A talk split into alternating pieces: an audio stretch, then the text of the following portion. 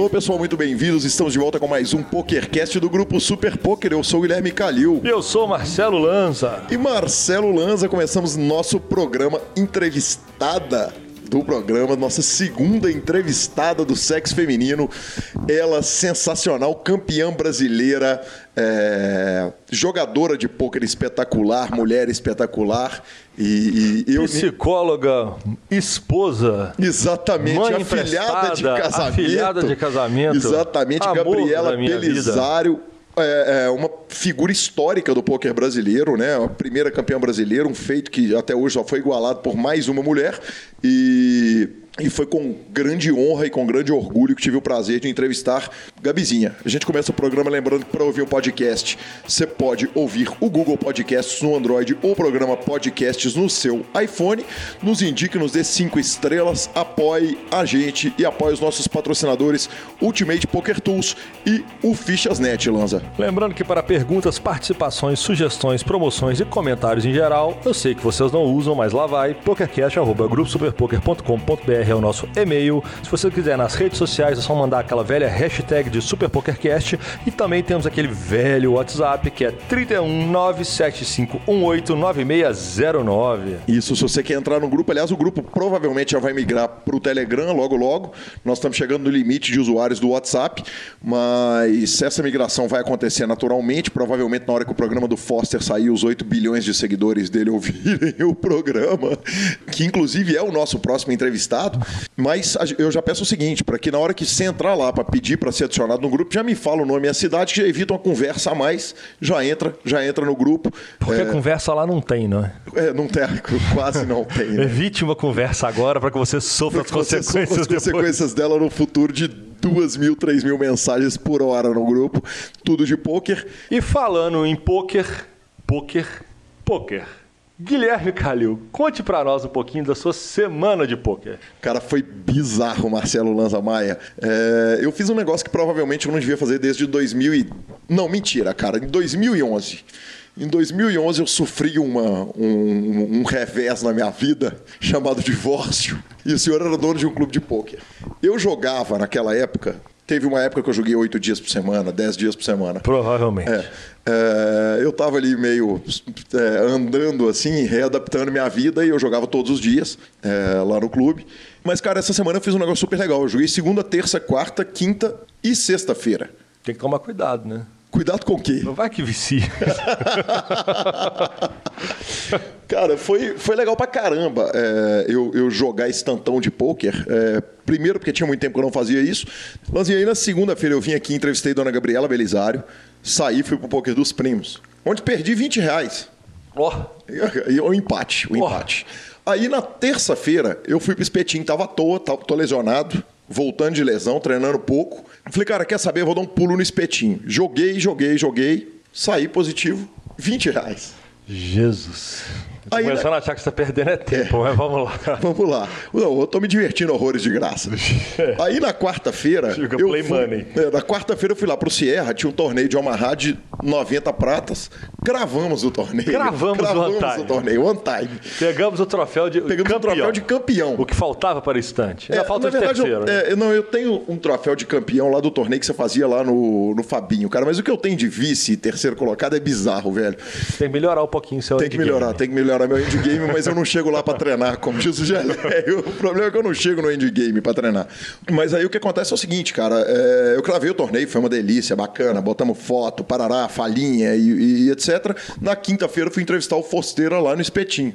Enquanto ele não chegava, sentei no joguinho, Deu azar, ganhou a primeira parada, não pôde levantar? Foi essa que você ganhou? Não, essa foi na sexta. Ok. Aí, cara, devo ter ficado ali 10 reais para cima, 20 reais para baixo também. Uhum. Deu uma aquela empatadinha ali macia. Você é um sonho para poder formar mesa. Formar mesa e tal, não sei o quê. Mas aí na sexta-feira eu fui lá, tava arrumando uma paçoca, blefei um senhor com duas paradas idênticas, as minhas duas últimas mãos, e a forrada maravilhosa virou um terço da forrada maravilhosa. Porque eu errei, faz parte do jogo, acontece, professor.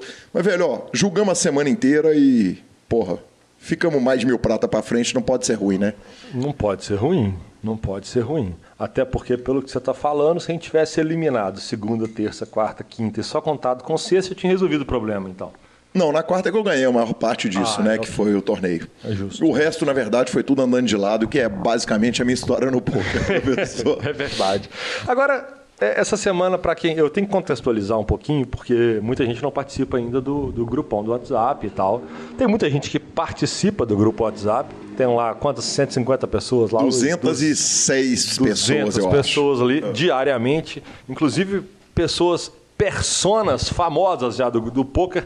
Eu queria entender como é que o sketch tem tempo de acompanhar aquele grupo. E, ele, e ele acompanha, ele acompanha. com tanta tudo, coisa não, que acontece. É, enfim. Bom, para você que acompanha o grupo, é, é, existe uma piada interna que é chamada bacon. Porque, Sim, obviamente. Por causa do PokerCast, começou aqui quando eu disse que não gostava de bacon. Porque o Gui, uma pessoa que tem gostos duvidosos, ele falou que não gostava de bacon e tal. E essa semana tivemos um novo capítulo sobre essa novela, assim, de você gosta ou não de bacon. Eu queria te fazer uma pergunta, Gui. É, de onde veio o bacon? Velho, olha. Ah. É, ah. Seguinte. Ah. ah. Cara, aconteceu o seguinte, olha. O doutor Maurício Mosna. É animal ou vegetal? O, o doutor Maurício ah. Mosna virou e falou o seguinte: onde há bacon a vida? E me brilhou, sabe aquela luz da cabeça do Pateta quando ele tem uma ideia genial? Do Pateta. É, exatamente. Uhum. Eu virei para ele, velho, ele deu uma resposta genial, mas eu cometi um erro nessa resposta. Hum. Eu falei, doutor Maurício Mosna, onde há bacon, há pelo menos um boi morto. E se ele não está morto, ele está mutilado. É, aí foi um pequeno detalhe que você esqueceu que. Que que, que aí okay. não, aí, aí eu larguei o celular. Na hora que eu voltei cinco minutos depois, tinham 800 falinhas para mim, falando o seguinte: o Calil acha que o bacon vem do boi. É, exatamente. Foi o que ele deixou entender na resposta Não, que ele deu. Foi, foi o que eu pensei mesmo. É, parabéns. Até então, né? Ok, parabéns. Eu descobri que o bacon vem do porco naquele momento, né? Notas. E foi aquele momento que a gente chegou à conclusão que talvez o senhor não tenha comido bacon. É, talvez, possivelmente. Porque você está comendo bacon de boi. Tá? É, exatamente. Talvez bacon seja a coisa mais maravilhosa do mundo, eu que não tive o prazer de provar. Exatamente. Vou acabar com essas falinhas e vamos para a nossa sessão de notícias, professor. Mas nós temos notícia hoje? Nós temos notícias. Nós temos poucas e boas notícias. Eu acho importante ter poucas notícias, porque o importante é dar falinha. Exatamente. Bom, Começando a nossa sessão de notícias, na verdade, terminando a nossa sessão de notícias da semana passada, que é a finalização do Poker Masters, o David Peters ganhou em 2018 agora o main event do Poker Masters, ganhando apenas 1 milhão 150 mil doletinhas. Exatamente, o, a jaqueta já tinha ido lá pro Ali e o David Peters puxa então o main event, 1 milhão 150 mil dólares. É, o Dan Smith puxa 700 mil dólares. Terceiro colocado o alemão Corey Aldemir, 400 mil dólares. Provavelmente isso é um, uma aproximação americana do nome dele. E na quarta colocação, Bryn Kenny, 250 mil doletas. Lança. Exatamente, ah, senhor. O ranking da jaqueta ficou campeão o Ali Imzirovic, é, norte-americano, é, que cravou dois torneios, fez três ITMs e 660 pontos.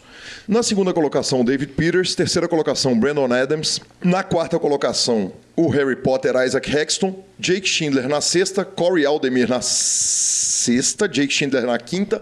Benil sétima. Dan Smith na oitava posição. E Keith Lear na nona colocação. Eu citei os nove porque é só nome bruto, né, velho? Só gente grande. Exatamente. E falando a respeito da questão da jaqueta, nós teríamos mais um áudio do Leonardo Cansado dando um tribete em relação à minha resposta que eu dei para ele no programa passado, mas ele mesmo falou que ele não deveria, ele não deveria discutir com a imprensa, pois nós temos um microfone. Então é a hora que não tem que ter democracia.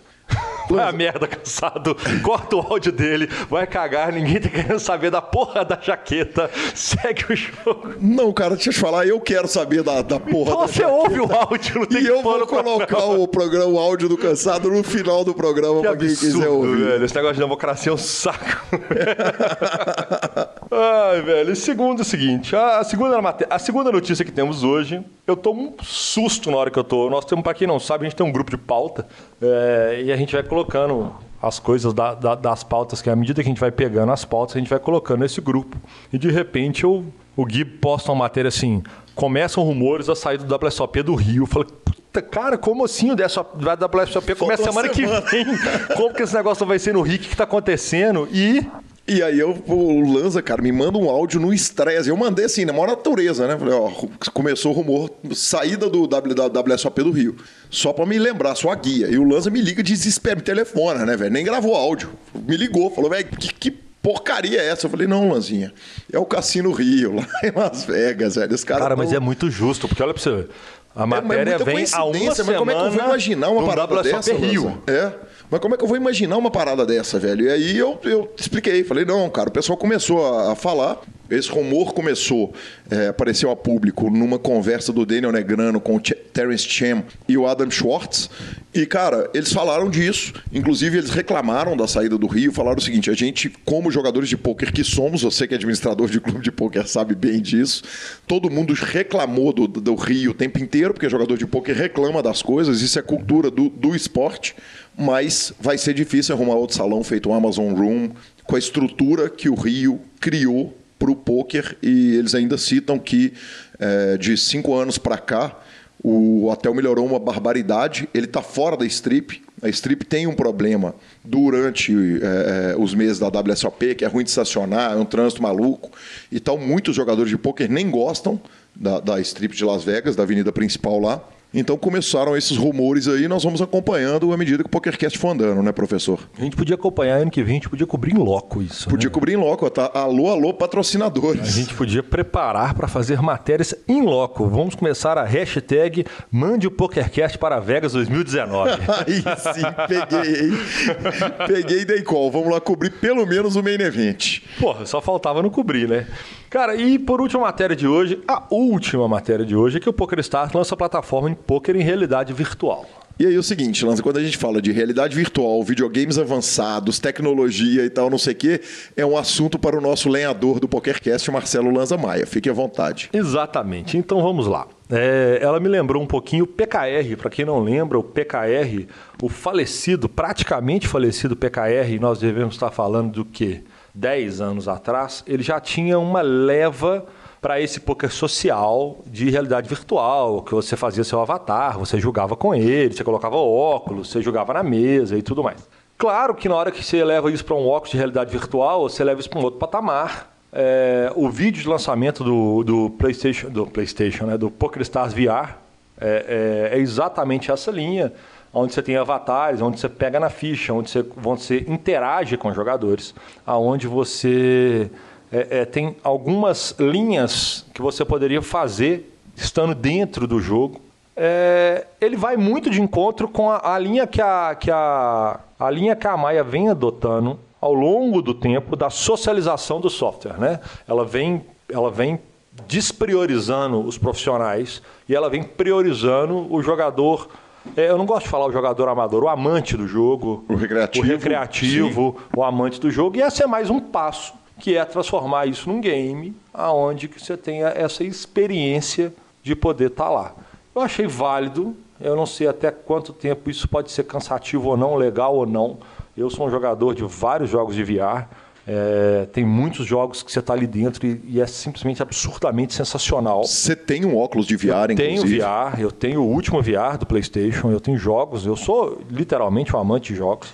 E eu, eu, eu quero experimentar. Eu quero pôr experimentar e falar, cara, puta sensação do caralho, não, achei médio, bom.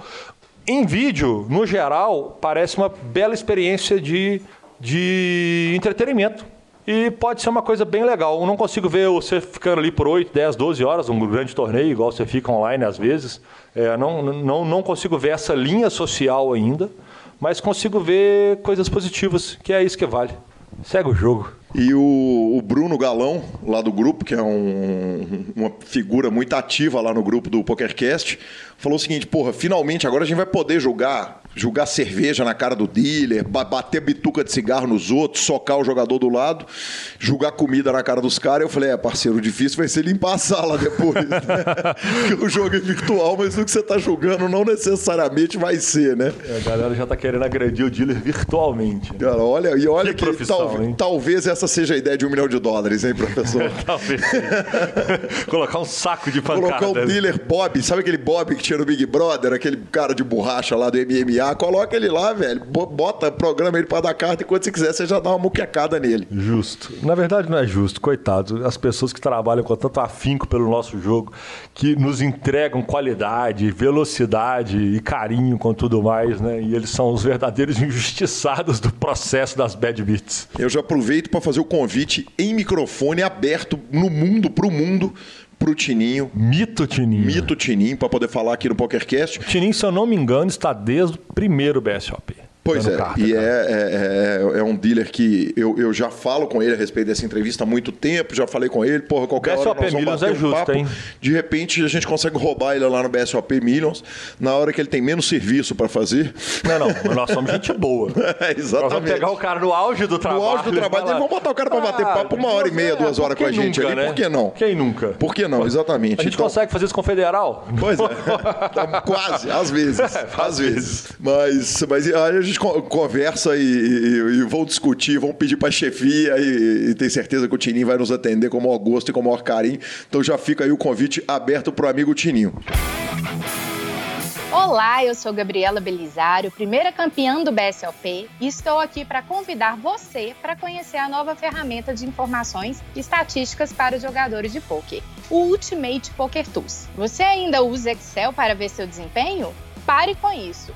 Ultimate Poker Tools importa automaticamente suas mãos e permite que você controle o seu bankroll live, online, estabeleça metas e tenha em mãos todas as suas estatísticas. Para conhecer a ferramenta, crie sua conta em ultimatepokertools.com.br e aproveite o primeiro mês gratuito. E atenção, diretores de time de poker! O Ultimate Poker Tools permite que você tenha controle total consolidado dos seus jogadores. Ultimate Poker Tools, a plataforma única para gestão e desempenho de jogadores e times de poker.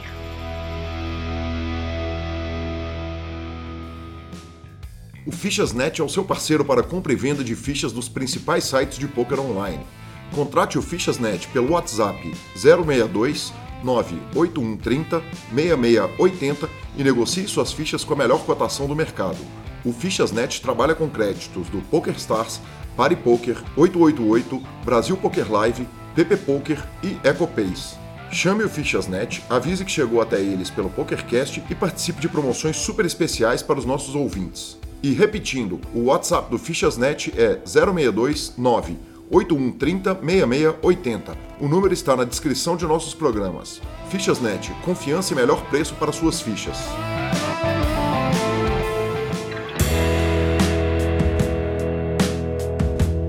E a gente ouve uma palavra dos nossos patrocinadores que mantém esse programa no ar todas as semanas. Muito obrigado, Tunico e turma do Ultimate Poker Tools, amigo Fábio D'Alonso. Muito obrigado, Lucas Lacerda, Pegoraro, a melhor cotação das suas fichas. E vamos para a entrevista com Gabriela Belisário.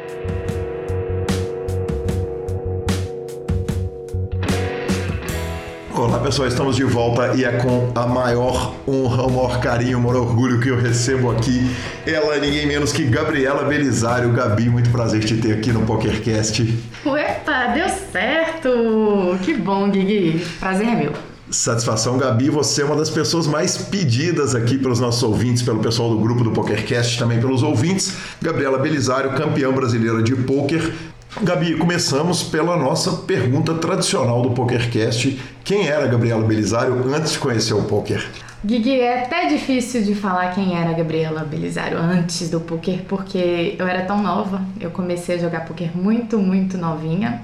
Então, deixa eu lembrar, foi na época da faculdade, né? Então, antes eu era uma estudante de psicologia comum ali, que vivia a vida, é, jogando um trucozinho na faculdade e tal, estudando e pronto. Aí depois o poker tá na minha vida desde sempre, né? Desde então.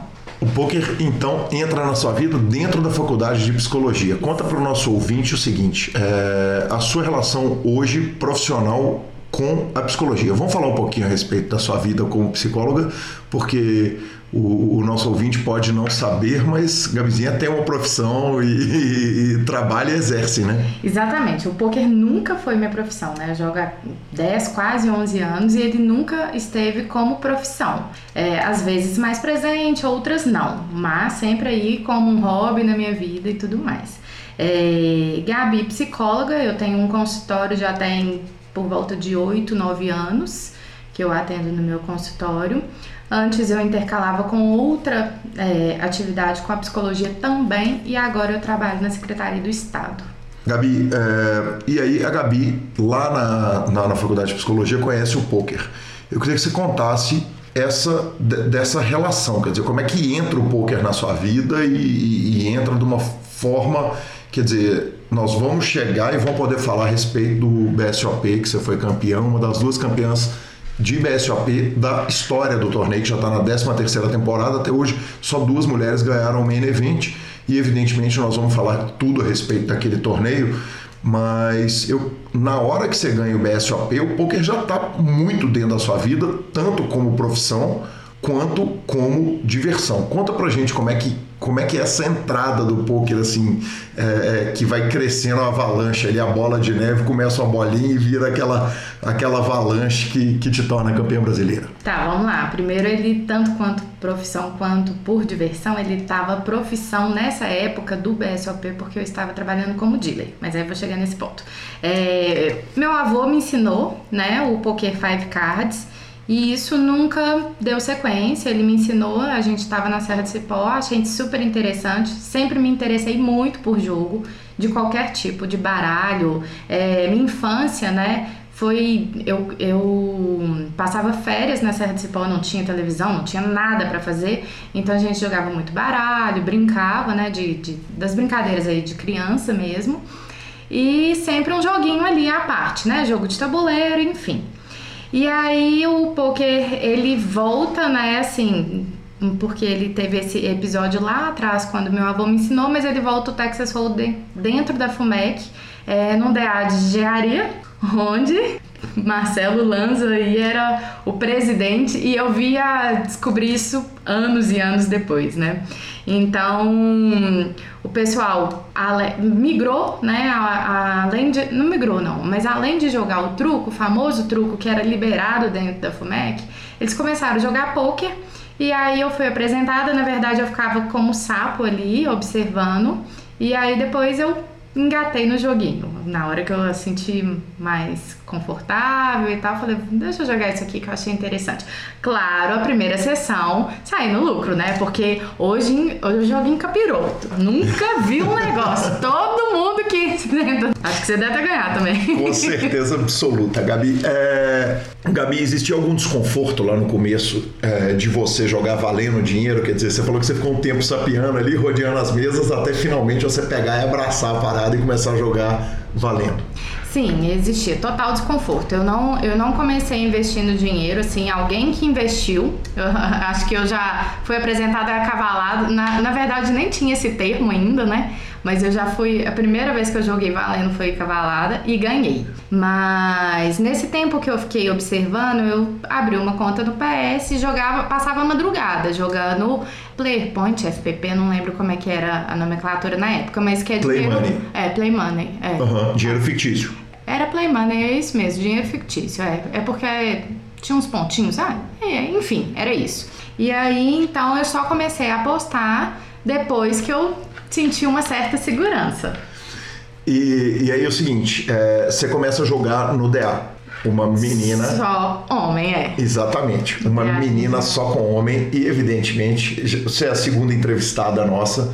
E eu tento correr da pergunta, daquelas perguntas tradicionais. Qual é a vantagem de ser mulher da mesa e tal, tal, tal. Mas naquele momento era muito mais relevante do que hoje ser uma mulher no torneio de pôquer. Quer dizer, hoje a gente chega aqui num campeonato é, de pôquer num clube qualquer, no, main event, tem ali uma mulher por mesa, se não tanto, mas uma mesa ou outra vão ter duas mulheres, às vezes três mulheres jogando na mesma mesa, os torneios ladies bombando, lotados e tal. Naquele tempo não, era outro universo, eram raríssimas é, é, as mulheres no poker e você tá, além de ser uma mulher no poker, você sai do DA da psicologia, onde tinha mulher, e vem pro DA da engenharia, numa época que mulher não fazia engenharia.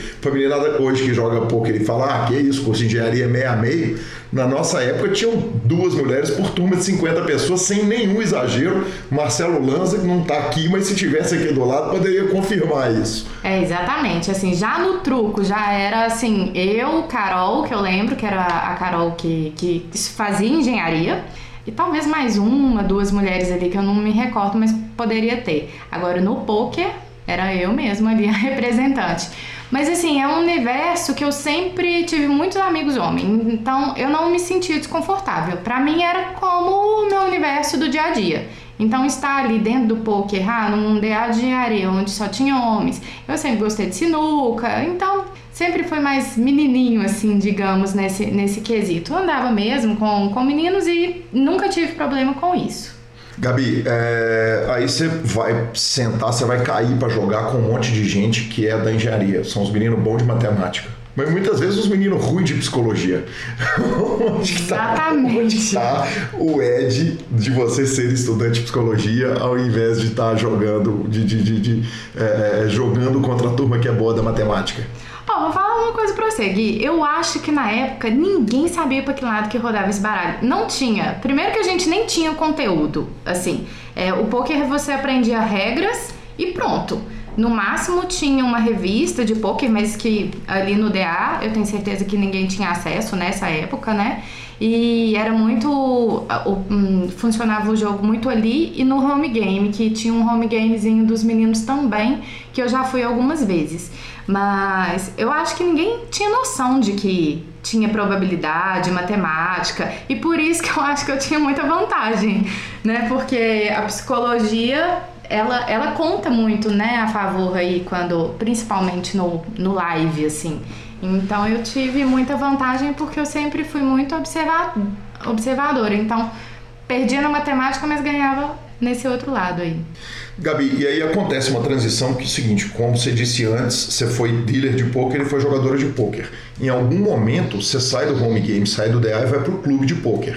É, os clubes de poker naquele momento, aqui em Belo Horizonte, é, era uma realidade muito diferente do que é hoje. Quer dizer, eram clubes ainda, a gente tinha batida policial em clube, possivelmente eu já estive em batidas policiais junto com você em clube, não sei se sim ou se não, mas. Ah, Guigui, eu acho. Não pode nem falar, né? Sai do comboio, ah, Calil! Você tava naquele dia. Você tava naquele dia mágico. Eu né? tava naquele dia mágico. É, então, então, pelo menos em uma ocasião, eu lembro que você tava numa batida policial Fomos no detidos juntos. Exatamente. Eu tive mais umas três ou quatro detenções. Aliás, se tem uma conta premiada para detenção quando a polícia estourava o clube de poker, eu não tava em todas. Gabi, é, como que se dá a transição sua do DA e do home game para o clube de poker? E, e, eu ainda continuo insistindo no assunto seguinte: uma mulher no clube de poker que era uma coisa rara. Quando estavam lá, nas ocasiões que estavam, raras vezes eram jogadoras as mulheres. Sim, o é, que que acontece? Eu, nem, eu não me recordo assim de fato como que foi essa transição. Mas a gente tinha um clube muito próximo da FUMEC que a gente acabou descobrindo, né? Que era o Social, Social Clube, Social Poker, né?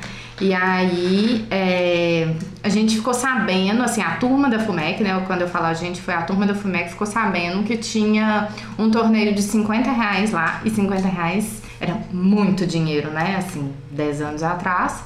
E aí ai, quem vai, quem vai, e eu fiquei sem saber se eu ia e tal, mas acabei indo e acabei pegando um heads up na época. Então, e daí eu acho que foi, foi fluindo, assim, não foi nada tão planejado, as coisas começaram a fluir. Quando eu tive esse primeiro contato com o poker, eu ainda fazia estágio no, num hospital aqui em Belo Horizonte. Um estágio muito bom, mas que era muito mal remunerado. E aí, né, nesse meio tempo, eu comecei a conhecer jogadores de poker mesmo, né, fora do ambiente do DA.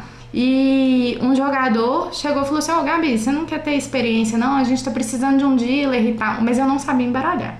Então aí eu tive que ir aprender. Eu já sabia o poker, mas eu não sabia embaralhar. Aí eu fui aprender a embaralhar pra sim dar carta num, numa outra casa de, de, de poker né, na época os clubes que a gente está citando aqui, para quem conhece, o clube lá da, da Afonso Pena é do Fabinho, Social Poker, querido Fabinho, amigo de nós todos, pessoa super querida que está no jogo aí até hoje, e a Joana, filha dele, também está no game. E, e, e, onde que é esse jogo que você vai dar carta? Na Assembleia. Na Assembleia eu vou dar um jogo, vou dar carta no jogo da Assembleia, que era A gente fala na Assembleia porque era perto da Assembleia. Ele não era o jogo dos deputados, não era aquela cena do Galders que estão todos os juízes jogando. Não, não era, mas aí eu vou. É, quem me chama, quem me convida é o Lima, e aí, que é né, muito conhecido no nosso meio. E aí o Lima me convida e eu toco, assim, não, não existia. O mais legal é que não existia dealer, não existia essa profissão. Assim, existia é, o correria, o Lu, Luiz. Não, o Luiz era o correria. É, não, o Luiz era o correria, tinha o loirinho, é um que tinha uma verruguinha, esqueci o nome dele. Na, uhum. na, tinha uns dois, três dealers que davam carta, mas em cash game, no jogo mais caro e tudo mais. E aí eu vou, me deparo com isso, com esse desafio, topo, saio do meu estágio, estou quase formando já, então vou me dedicar aí um pouco ao poker. E aí é claro que assim, dando carta, aí cada vez vai maior envolvimento. E eu acho que assim, eu, o meu maior estágio no poker foi ser dealer. Porque eu era, era onde eu é, podia, podia ter contato com os jogadores, com os grandes jogadores é, na época, né, que estavam brilhando mais ainda do que, né, porque hoje ainda são muito estrelas, mas eu tive contato com Gabriel Almeida, Caio Pimenta, João Simão. Então, assim, é, eles jogando ali naquele home game, e o Lima também. Então, a gente trocava muita ideia, muita ideia. E a minha pré-condição com o pessoal da casa, que era até os pais do Caio, era de que seis horas da manhã eu tinha que ir embora, independente mas na realidade a Assembleia até fechava esse horário mesmo porque as lojas abriam, então tinha que fechar. Então, seis horas eu ia embora, ia direto para a aula. Os meninos me esperavam até a faculdade abrir para eu tomar um café. E nesse momento era, é, é era o momento que a gente trocava ideia, que eu perguntava assim: por que, que você fez isso naquela mão? Por que, que aquela mão você pagou? Por que... E aí foi o meu estágio no poker, foi esse. Gabi, dá para fazer as duas coisas? Dá para você estar tá ali dando carta, prestando atenção, mantendo a organização, mantendo o cumprimento da regra do jogo e ao mesmo tempo prestando atenção na ação que cada jogador está tomando, porque eu vou te falar que é um trampo sinistro, especialmente no jogo de estrelas, que eram todos meninos, né? Simão, Gabriel Almeida, o próprio Lima, Caio Pimenta, o Matheus Pimenta, que devia frequentar também, talvez naquele começo, quer dizer, é, é, é era um jogo de muitas estrelas, mas que tinha todos os vícios de cash games. Evidentemente, você dava carta em cash games, já que os torneios da época não tinham dealers. Exatamente, é, só cash. Na realidade, até dei muita pouca carta no, em torneio né, durante minha trajetória. O que, que acontece? É claro que no primeiro momento não, né? No primeiro momento eu tinha que aprender a embaralhar, porque eu sempre soube embaralhar pro jogo de buraco. Com as cartas, né, com baralho na mesa, eu nunca, nunca tinha tido essa experiência. Então foi muito treinamento em casa, pegava baralho, ficava treinando e tal, porque é, eles me xingavam, falavam, ah, não é possível, o que, que essa menina tá fazendo dando carta e tal. Mas muitos incentivavam, gente, vamos ter paciência. No início, para fazer o pote, a contagem de pote, tirar o reiki, muito complicado. Depois virar automático, você não faz mais matemática, né? Porque no início você pensa 5% de uma mão, como é que é que eu vou fazer? Aí você pensa direitinho assim, vai separando até chegar no, no, no número. Depois isso vira automático mesmo. E aí quando vira automático, fica muito mais suave de fazer toda essa leitura, né? De tudo e, e é muito diferente, Gui.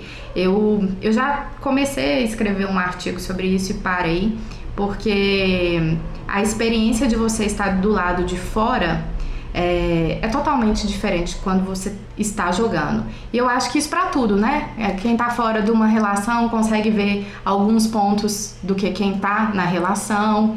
E quando tem o dinheiro envolvido, né? Quando tem é, toda toda é, essa questão assim de, de adrenalina, é, de como é que chama aquela palavra quando você de level, né? De level e tal.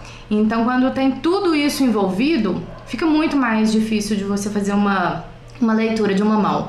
Agora, quando você é dealer, assim, pelo menos Pra mim, né? Tô falando da minha experiência, não sei se todos os dealers têm essa percepção, mas era impressionante. Eu sabia o naipe das pessoas, porque eu falava assim, eu percebia que a, os naipes que as pessoas gostavam mais de jogar, é, às vezes naipes pretos são mais fortes, tem, tem alguma. Tem gente que tem gosto pe, pelo, pelo vermelho, mas o preto ele tem uma Imponência, imponência talvez. Uhum. Isso, imponência maior e tudo mais. Então eu já falava assim, ai, essa mão é isso, isso, isso.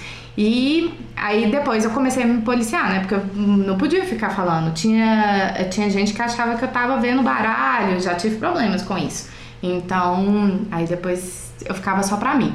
Mas é por isso que eu falo que foi o meu estágio no poker. E aí você começa sentado dando carta, mas nesse meio tempo você começou no torneio de 50 reais que teve lá atrás no Fabinho, que você fez up. É, uma pergunta que, que, que, me veio em mente é a seguinte.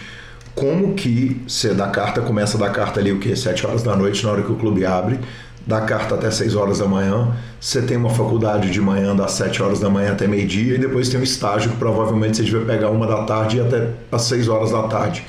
Que horas você dormia na aula? tá, eu já não fazia mais estágio nessa época. Eu larguei o estágio para ir dar carta, tá? Então, uhum. assim, foi, foram nos dois últimos períodos da faculdade. Então, porque realmente eu tinha que dormir, mas você já teve aí seus 20 anos, né, Guigui? A gente claro. sabe que com, com, no auge dos 20 anos a gente tem um pique que eu também não sei de onde que saía, assim. E eu te falo uma coisa, eu sempre fui muito dorminhoca, adoro dormir. Dormia em algumas aulas do, na faculdade e no meu período, enquanto eu estava dando carta, foi o período que eu menos dormi, porque eu chegava muito acelerada, então eu prestava muita atenção, porque eu não tinha tempo para estudar, então eu tinha que estar tá atenta ali, que senão eu ia me dar mal, né? Então, assim, a minha rotina era essa mesmo, eu tinha que chegar, seis horas eu já tinha que estar no local, na casa, ficava até às 6 horas da manhã. Claro que tinha dias que terminava um pouco mais cedo, mas isso era muito raro. Ia para a faculdade direto, acabava, chegava em casa meio-dia, mais ou menos, meio-dia e meio, almoçava e dormia. Não tomava nem banho. Aí tomava banho na hora que eu acordava, umas 5 horas da tarde, e aí começava a rotina de novo. Então, assim, bem hard, né? E a transição entre dealer e jogadora, porque aí você começa a jogar, quer dizer, jogou o torneio de 50, você está criando uma leitura ali dos jogadores, é, mas é, ao contrário da outra metade do casal, nós não largamos a faculdade para poder abraçar os projetos paralelos, apesar de que deve ter coçado a mão, porque naquela época o dealer ganhava mais dinheiro que qualquer outro profissional do mercado. Como que, que, que, que você começa, primeiro, a jogar e essa decisão de manter a, a, a faculdade? Ó, oh, coçar a mão eu confesso que nunca coçou, assim. Eu sempre tive muito foco do que eu queria, que eu queria formar mesmo. É, eu fui uma aluna durante o, a escola que eu pegava recuperação praticamente todo ano, sempre passava aperto. O, que, o máximo de recuperação que podia pegar era. Eu tava lá. E aí, na faculdade, eu me o meu propósito foi que eu não ia passar esse tipo de aperto, que foi uma escolha minha, não foi de ninguém, né? A escola, meus pais que escolheram me colocar lá, mas a faculdade foi uma escolha minha, então que eu ia, por mais que eu, né, ia, jogava o truco, às vezes chegava atrasada numa, numa aula e tudo mais, eu me propus realmente a dedicar. E então eu, eu formo sem pegar nenhuma, eu nunca fiz uma especial assim, na faculdade inteira. Inclusive, tem até o caso, um caso interessante do BSOP, que eu perco uma prova por causa da minha comemoração, né, do, do, do de que eu ganhei. E aí eu vou no professor, o professor não deixa eu repetir a prova. E ele fala, ah, depois você faz segunda chamada, faz esse... Não, não, não deixa eu fazer segunda chamada e vira e fala assim, depois você faz a especial. E aí eu consigo passar sem essa prova, que tipo, vale uns 30, 35. Então eu fechei todas as outras e tal.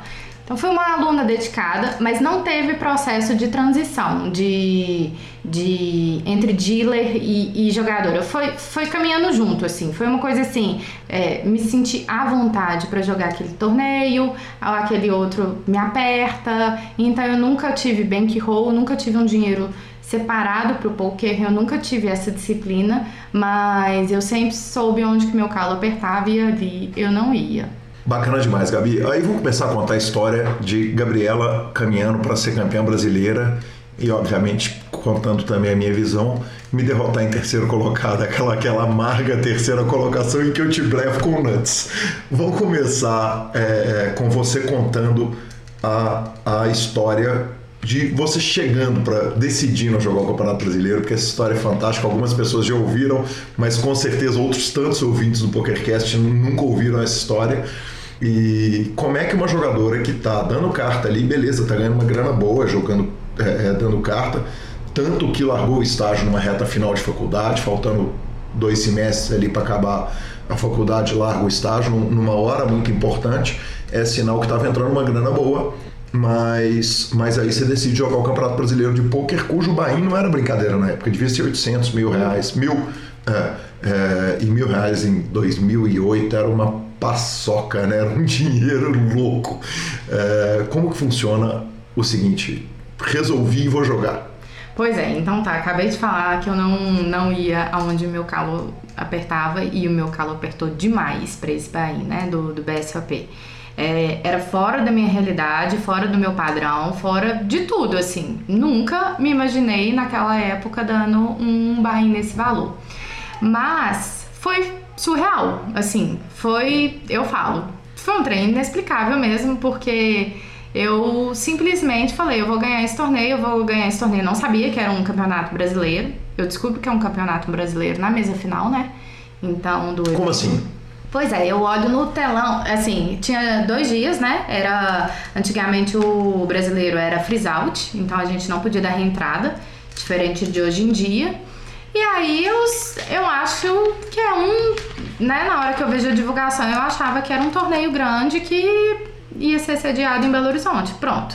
Não sabia que era campeonato brasileiro, não sabia que vinha de gente de outros estados, não sabia nada, assim, nada. Eu mal mal sabia que tinha jogadores profissionais na época, assim. É, Apesar acho... de você estar completamente rodeado de jogadores profissionais, porque aquela meninada toda já vivia de poker, quer dizer, o Gabriel já era um grande nome. Para citar, o Gabriel e o Caio Pimenta, que na época talvez fossem as duas maiores estrelas de Belo Horizonte, então, Gabi, é, alguns desses grandes nomes do Brasil que estavam ali jogando, o Pecaio também, que estava nessa, nessa turma, quer dizer, eles já eram todos profissionais de jogo. Eles tinham como renda principal o poker já há muito tempo e mesmo assim você não acreditava, você não entendia o poker como profissão deles. Exatamente, Gui. Na, nessa época que a gente começou, né, você sabe porque a gente foi detido algumas vezes aí.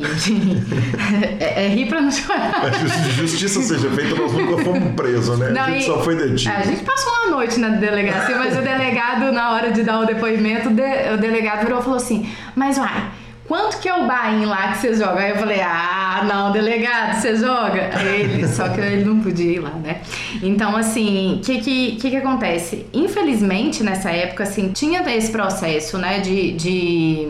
Ainda o poker não era legalizado, e aí, então, assim, a gente vivia com medo mesmo nas casas de poker. Então, eu acho que no meu entendimento, eu era muito mais uma profissional que estava dando carta do que os jogadores. Eu entendi, eu não, eu não conseguia ter essa percepção de que as pessoas poderiam viver de uma coisa que elas podem ser presas a qualquer momento.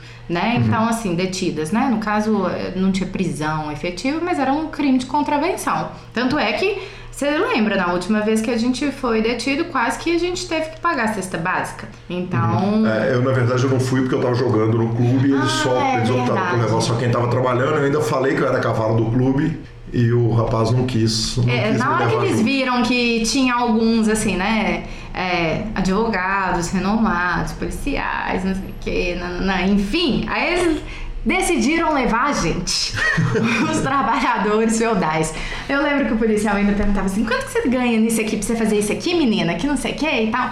E assim, foi uma situação bem chata, né? Lógico. Foi, foi muito desagradável. Mas a gente ri porque foi muito engraçado, né? E quem me tirou da cadeia foi. Oh, da cadeia, credo. É, mas é, literalmente, quem conseguiu me tirar foi Marcelo Lanza, que nem né, passava pela possibilidade da gente se relacionar. Nessa época eu namorava há muito tempo, ele também era casado, enfim. E aí, Gabi, você resolve que você vai jogar o tal campeonato gigante de mil reais que acontecia aqui. Era o campeonato mais caro que acontecia no Brasil. De onde que vem a certeza que você ia pois ganhar? É. Que história é essa? Vem... Como, como, assim eu vou ganhar um campeonato? Vem de sonhos, sensações. Eu tive vários sonhos, vários. É, nós tivemos muitos satélites. O pessoal falava assim: ah, sei lá, em outubro vai vir um campeonato aqui para Belo Horizonte e tal. Isso uns dois meses antes. Aí começaram esses clubes que eram bem pequenos, né? Que na época a gente tinha pouquíssimos torneios, começaram a fazer satélites e eu simplesmente bolhei todos, todos, uhum. 100% dos satélites que eu joguei.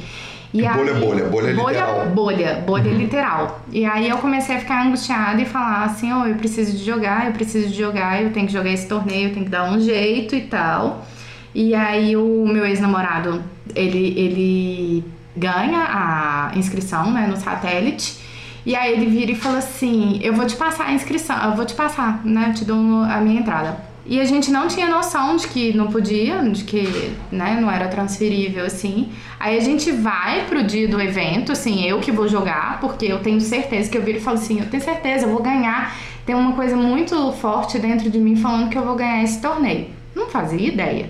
E aí eu chego, tenho o troféu. O troféu era muito raro na nossa época, né, Gui? Sim. Não tinha essa questão assim de todo torneio tem troféu hoje em dia, né? Mas na nossa época era só torneios muito grandes e tal, eventos maiores. E aí eu chego, olho pro troféu, aquele trambolho de troféu lá, eu falo, é, esse aqui é o meu, esse aqui é o meu. E não sei, era um, era um sentimento muito forte mesmo. E aí na hora que a gente vai fazer a inscrição, não, não pode fazer, não, não, pode, não é transferível assim e tal. E eu falo, meu Deus e tal, não sei o que. Aí o meu ex-namorado vira e fala, não, eu, então a gente vai de meia eu meio com você em sua entrada. E, ah, Gui, nessa época eu não tava dando carta ainda. Eu, o meu estágio era de 200 reais. Uhum. Então aí o meu calo apertava demais num bairro de dois de mil reais. De mil reais, eram basicamente é, cinco meses de trabalho. Exatamente, nessa época ainda não tava dando carta, porque eu, eu me lembro disso, assim, sabe? Uhum. Aí ele fala, eu vou meiar com você e tal. Ele tinha uma condição melhor do que eu. E aí, então, eu topo, lógico, na hora, porque eu tô achando que eu vou ganhar a parada mesmo. E a gente vai dar um cheque. É, aí ele vai dar um cheque. Não, não aceita cheque. Aí eu falei, meu Deus, como assim e tal? E banco, e como que a gente vai achar banco? Era um sábado. Era um sábado no Hotel Mercury. Ninguém, da, né, adolescente, não consegue sacar mil reais, entendeu? Uhum. Você pode até ter os mil reais na conta, mas você não consegue Adulto sacar. consegue? Adu... Ah, só pra eu saber, eu não lembro. Você não, você... Segue o baile, então. então foi bem isso, assim. Aí, o, aí um jogador troca o cheque pra mim, vira e fala assim: não, tô vendo que você tá muito afim de jogar e tal, eu vou trocar o cheque pra você, eu tenho dinheiro aqui, você me dá garantia? Eu falei, 100%. E aí eu já tava no meio, as pessoas já me conheciam ali, a gente já tinha vi, se visto, né, e tal. Então aí eu, eu troco o cheque e dou o baino. Tá. Gabi, eu quero falar um pouquinho a respeito dessa certeza que você tinha de ganhar esse torneio, que é um negócio inacreditável, porque à medida que a gente vai estudando poker, e você estudou, discutiu é, poker pra caramba, é, a gente vai entendendo que tá tudo dentro de uma curva de variância, tá tudo dentro de, de uma realidade matemática que ela vai, ela é cíclica, mas você é inacreditavelmente supersticiosa até hoje.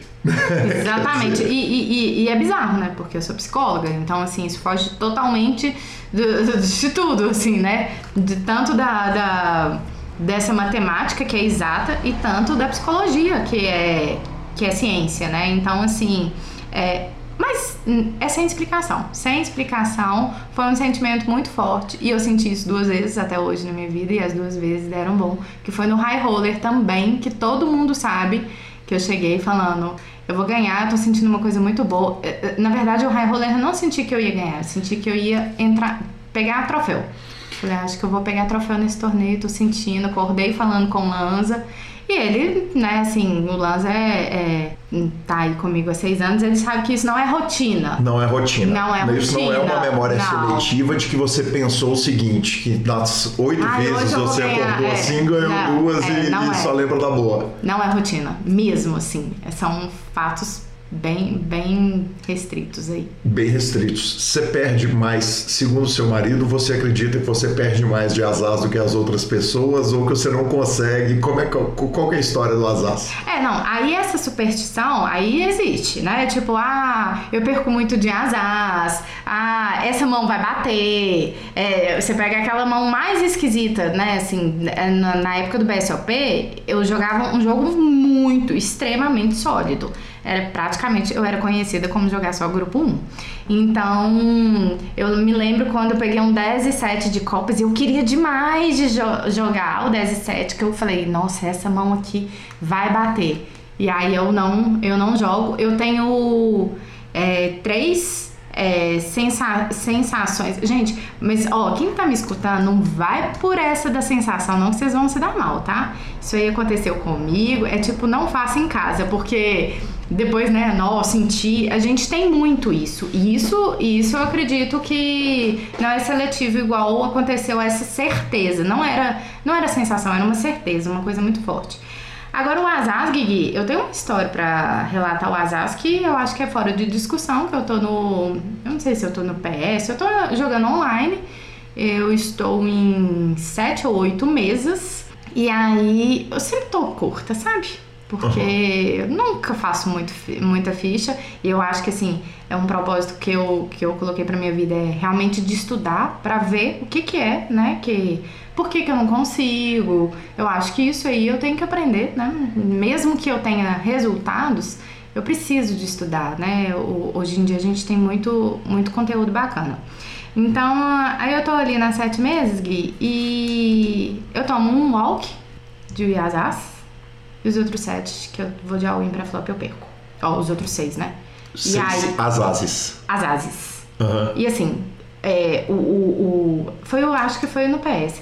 Aí, não sei se foi. Não, acho. Nem sei qual site que foi. Aí o site fechou, tá? É, o site fechou, bugou, assim. Eu acho que deve ter sido algum bug do site, porque não tem lógica. Uhum. E aí eu chamei, só que eu chamei o Lanza. Eu falei, corre, corre, corre, corre, olha isso, olha isso, olha isso.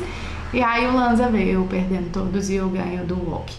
E aí, então ele vira e fala: Ah, mas é porque você sempre entra na mão achando que você vai perder, isso também. E eu acredito muito nessa questão da energia no sentido de. do pensamento mesmo, da força do pensamento. Isso eu acho que tem resultado sim. Tanto para quem. Né, assim, eu não sou uma pessoa religiosa, assim, não tenho uma religiosidade, eu acho que minha religiosidade. Isso aí. Religiosidade. Religiosidade é muito mais nessa, nesse campo energético, assim. E então eu acredito muito nisso, na empatia, que você encontra alguma pessoa e fala, hum, não bateu e tal. E quando você acredita, que eu acho que isso é um pouco de fé, né? E fé não é só em Deus ou, sei lá, deuses e enfim.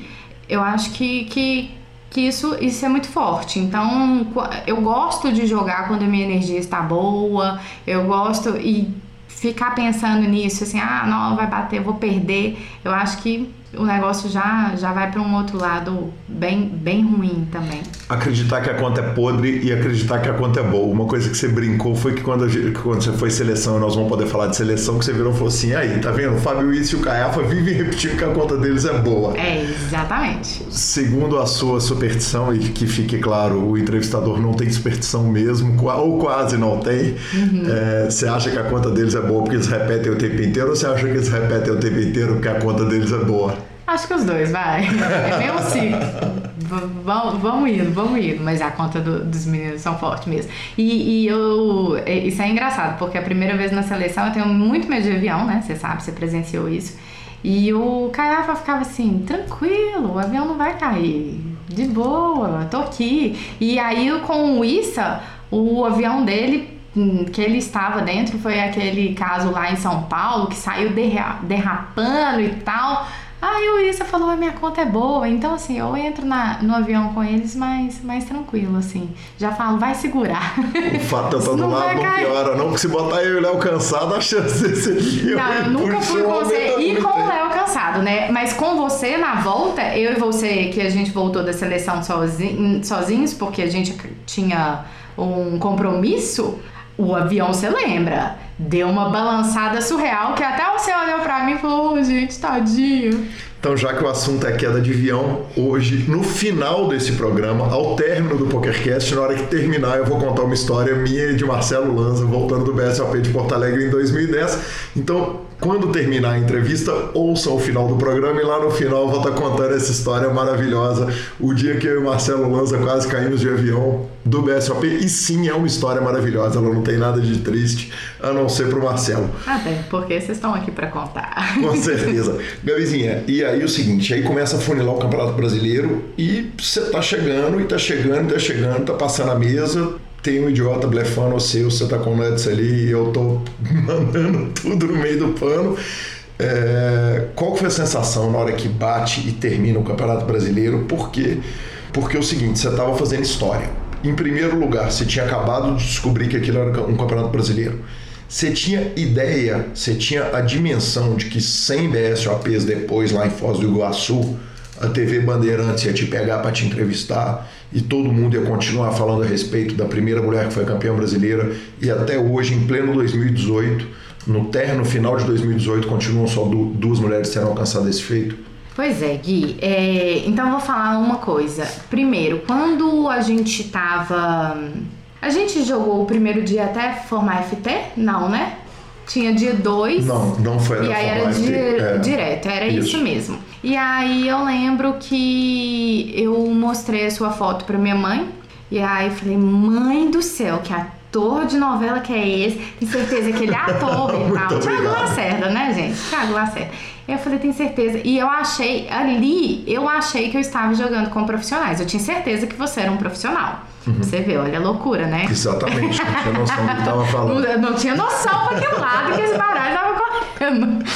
Daí, Gui, é... então assim, na hora que aí minha mãe falou, nossa, torre e tal, isso, aquilo. Então, na hora que a gente é, tem a mão que você, né, que eu te elimino, eu não posso contar porque eu tenho algumas estratégias que desde lá de trás eu uso e isso funciona muito bem. A única pessoa até hoje que eu contei na minha vida foi o Lanza. E psicologia reversa, vai, para pessoa é, abrir a possibilidade de blefar, é, perceber que eu tô insegura e tal. E eu uso isso muito às vezes com nuts ou com um, um jogo muito bom. E aí, então, assim, eu fiz essa estratégia com você, que uhum. apesar de você ser meu padrinho, com todo respeito, eu não vou te, uhum, te contar qual favor. foi. E aí, então, aí você blefa a mão e opa, e sim, pegamos o parceiro. E aí, então, aí eu ganhei, né? E, e, e, quando eu cravo, eu não tenho nem noção. Ah, não. E, e, quando eu estou. Acho que a gente tava, se eu não me engano, em cinco, seis jogadores. Aí eu olho pro Tailão aí, eu não enxergo muito bem já. Eu nunca usei óculos, mas eu não enxergo muito bem. E aí, então eu olho pro telão, tô de frente pro telão e olho assim, Brazilian Series of Poker. Aí eu falei, uai, peraí. Traduzi na minha cabeça, falei, isso aqui é um campeonato brasileiro? Eu falei, gente, por isso que tinha gente de Manaus, por isso que tinha gente de Goiânia, por isso, ó, oh, gente. Então o pessoal veio jogar. E aí que veio isso na minha cabeça. E quando eu cravei, eu só pensava assim: vou comprar um carro, tô rica, tô rica. Não tinha nem carteira na época. E tinha uma bolsinha petitinha que, que tava comigo. Na época eu fumava, então só tinha, só cabia o cigarro dentro da bolsa.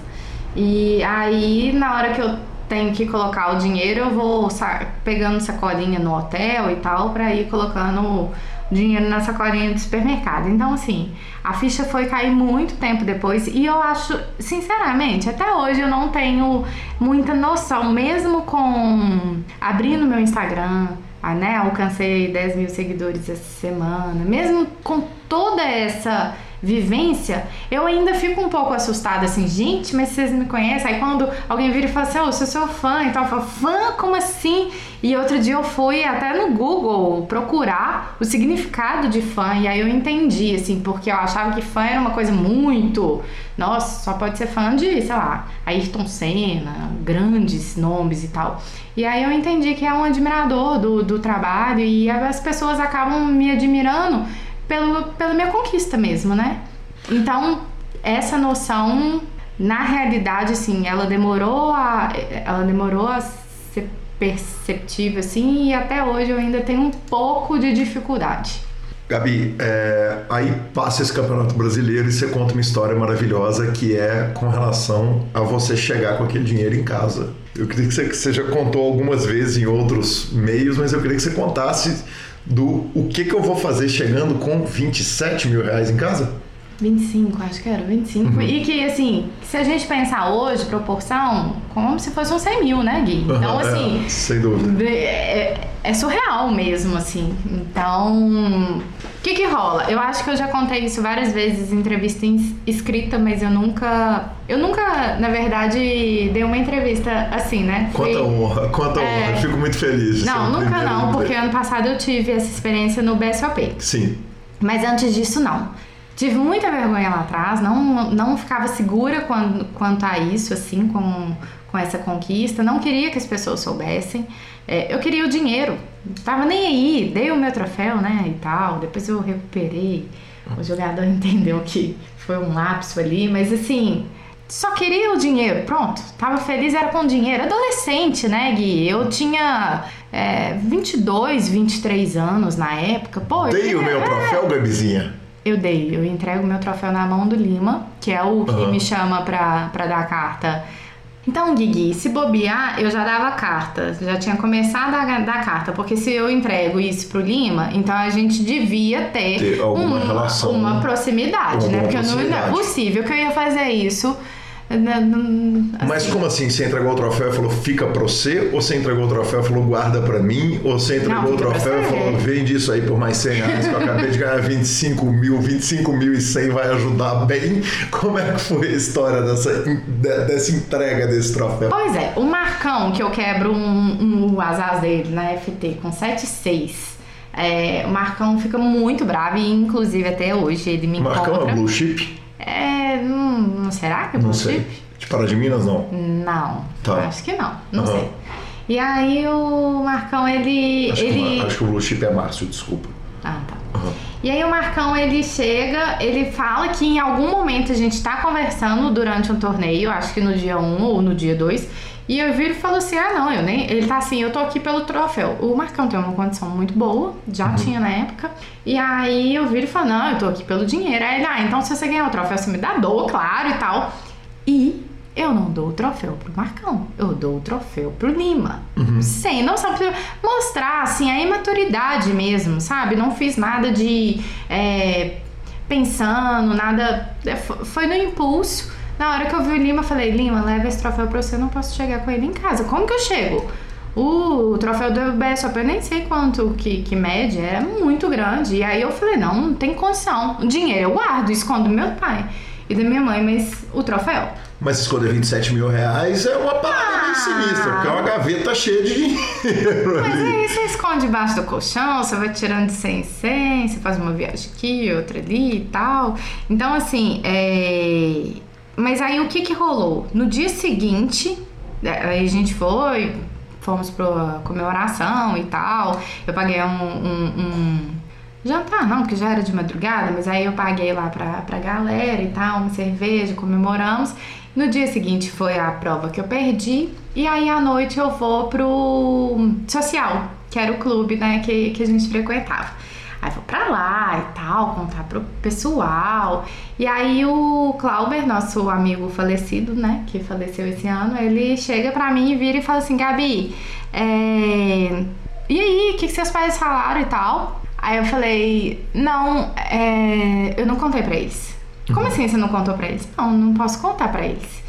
Não, mas eles sabem que você joga poker, sabe? Eles sabem que eu jogo poker na internet e tal, no PokerStars, mas nunca que eu ganhei um campeonato, que eu ganhei esse, esse dinheiro.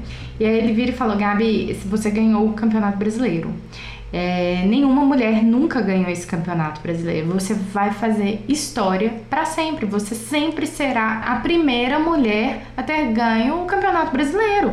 Falou assim: se seu pai tá numa cadeira de dentista e que é comum essas revistas estranhas, foi desse jeito que ele me falou. É, essas revistas estranhas, não, essas revistas antigas, uhum. né, de, de poker e tal.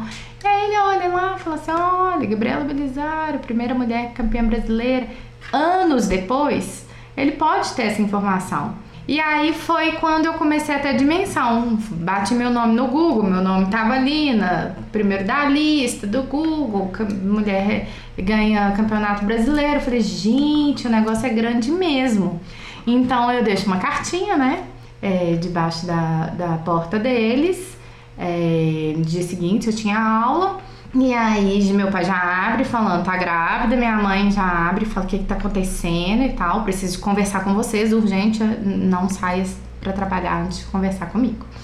E aí, na hora que meu pai fala o que, que aconteceu, o que, que aconteceu, eu já pego as sacolinhas, né, do Dizer, a primeira coisa que o pai pensa é... Tá grávida. Grávida, drogas... Não, é, a minha mãe não pensou em nada, minha mãe só ficou preocupada. Só que na hora que eu joguei o dinheiro em cima da cama deles, aí era aqueles chumacinhos, assim... Uhum. Aí a minha mãe falou assim: Você tá traficando, minha filha? Aí eu fiquei muito horrorizada, porque eu achei, o grávida, eu achei isso real. Mas depois que veio o tráfico, eu achei mais surreal ainda. Porque eu falei assim, gente, é minha mãe. Ela me conhece. Eu não, né, assim. Poxa, mexi com conhece. droga e tal. Olha, ela, se ela te conhece, exatamente porque ela te conhece, ela pensou na melhor opção. Porque eu pensaria muito diferente da minha filha ganhando um monte de dinheiro. Ah. pode ser, pode ser. Eu acho que é exatamente porque ela te conhece que ela pensou que você estava traficando drogas. Pode ser, é porque foi um dinheiro rápido, né? Uhum. Como assim? Como que a filha ganhou um dinheiro rápido, assim, muito dinheiro. E aí, então, aí eu fui contei para eles e tal. E foi muito legal, assim, o meu pai teve uma uma recepção muito positiva. A minha mãe não. A minha mãe ficou com muito medo. Ela falou assim: "Ah, você vai ficar deslumbrada com isso, vai querer, né, tipo, largar a faculdade para isso, você vai querer é, viver disso, não sei o que e tal. Você já, porque ela já achava que eu tava deslumbrada porque eu já jogava muito no PokéStars, né? Então, assim, final de semana era ali, ó. Mas e trabalhar de madrugada, sair pra casa do Lima, trabalhar lá no Clube do Lima? Pois é, nessa até... época eu ah. dei uma, é, é, uma escondida, assim, sabe? Primeiro, até eu falar né, até eu contar que eu tava sendo dealer, eu falei que eu tava mexendo com promotor de boate. Uhum. Ela não gostava. Mas a minha uhum. mãe sabe que assim, eu, eu nunca tive. Eu sempre, uma coisa que eu sempre tive desde minha adolescência foi tentar conquistar o meu dinheiro de forma legal e tal, sem né, agredir ninguém, sem passar por cima do, dos meus valores, do que eu tenho para mim. Então, eu trabalhei de telemarketing quando eu entrei na faculdade, porque eu ainda não conseguia estágio. Eu e na realidade eu fui uma das pessoas que conseguiu estágio mais cedo, assim, eu consegui estágio no terceiro período. Então, eu fiz muito estágio mesmo em todas as áreas da psicologia.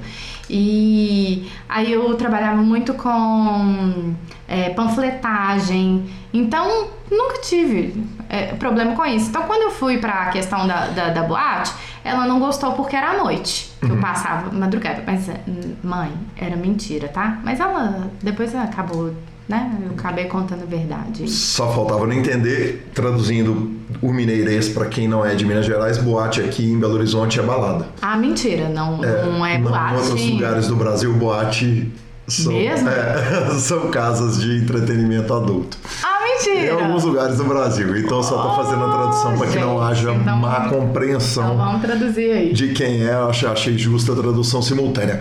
Gabi, aí é o seguinte, aí você tem uma primeira grande experiência maravilhosa de poker que te leva para uma experiência triste de poker, que é o Nordeste Poker Series. Quer dizer, você depois de gravar um torneio, você vai para o Nordeste e é um torneio que acaba sendo uma péssima experiência para todo mundo. Andaram discutindo isso agora recentemente, o assunto é, é, voltou à tona. Aquilo afetou de alguma forma, quer dizer, a ida para o Nordeste, acaba que você não fica no dinheiro, né? Então, o prejuízo de um torneio que não pagou os jogadores é, não, não te gerou impacto nenhum mas, mas ele te dá uma, uma acordada assim para um lado ruim do poker, especialmente naquele começo, que aquilo era muito mais comum? Não, o que que acontece? O Nordeste, ele veio, assim, de uma oportunidade, né? A galera, o pessoal daqui de Belo Horizonte estava indo, era uma viagem cara, até, eu achava cara, até com o, o, premiação ali, com os 25 mil, falei, não pago, mas aí rolou de algumas pessoas falarem assim, não, eu pago, você joga, a gente joga de meia, antigamente não tinha era muito... muito comum. Era é. muito comum, e era 50%, né, antigamente, uhum. você, vamos lá, e pago tudo e você ganha 50% se você ganhar do que ganhar. E foi uma experiência ótima, que eu tive muito contato com vários jogadores, Rafael Caiafa mesmo, com a esposa dele, foi onde que eu conheci, a família dele, Caiafa, né? Caiafa é um mito, eu acho. Eu gosto muito, muito, muito da energia dele. Eu falo que ele é um grande jogador e, e uma grande pessoa, assim, o Caiafinha. E aí, então, eu, eu sou a bolha do evento, né? É, esse evento ele não é pago, né? Então foi literalmente. Não é pago no sentido que os jogadores não receberam a premiação que eles ganharam. Exatamente. Tinha, acho que eram 300 mil garantidos, se eu não me engano. E... Que na época era um número bizarro para o Brasil, até surreal. hoje é um número enorme. É. Era surreal, é um evento desse, desse porte, né? Porque não era comum garantido no uhum. Brasil.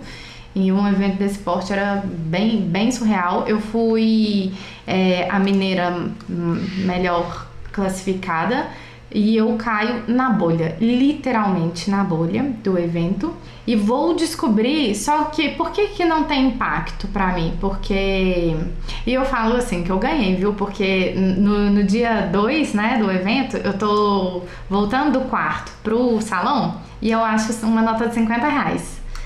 No mato, assim.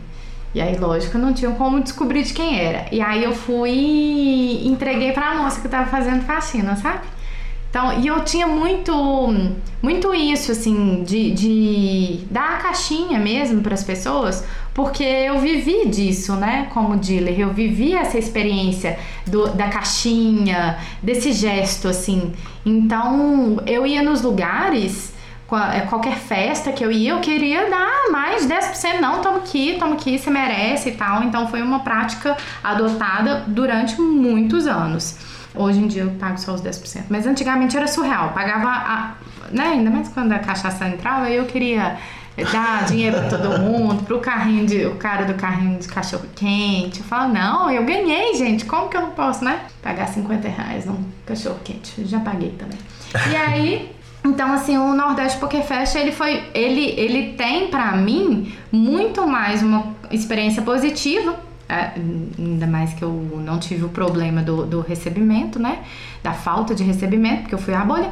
E então eu tenho essa memória da ali da, do evento mesmo, da diversão e tal. Mas eu fiquei sabendo que o pessoal veio a receber. Eu não sei se foi todo mundo, uhum. mas assim, acho que foi uns 4, 5 anos depois. Gabizinha, e depois então dessa reta final, Campeonato Brasileiro e tal, etc., o Marcelo Lanza está na sua vida. Eu queria que você contasse um pouquinho a respeito desse casamento maravilhoso em que, como em todos os casamentos, a mulher joga muito mais do que o marido, sem surpresa, né?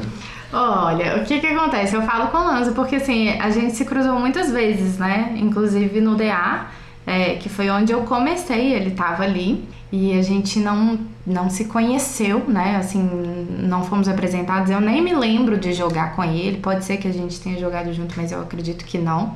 É, depois ele. São várias experiências. Assim, eu fui trabalhar numa, numa casa que eu não sabia que ele era o dono, que era Nova Era. Uhum. Né? Ali eu trabalhava num outro jogo então, de um outro parceiro. Então, não sabia que o Lanza era o dono da, da, do jogo e da casa também, que ele era meu chefe, né? E vou trabalhar numa outra casa, porque eu acho que eu dei carta durante uns 5 anos, assim. Porque depois que eu formo, eu começo a atender numa clínica e aí eu começo, né, a, a, a, profissão ali, até contato com a profissão e tudo mais. Então eu ainda conciliava de uma a duas vezes na semana para que não me atrapalhasse também no meu. Aí a gente estava trabalhando, é. Aí que não me atrapalhasse também.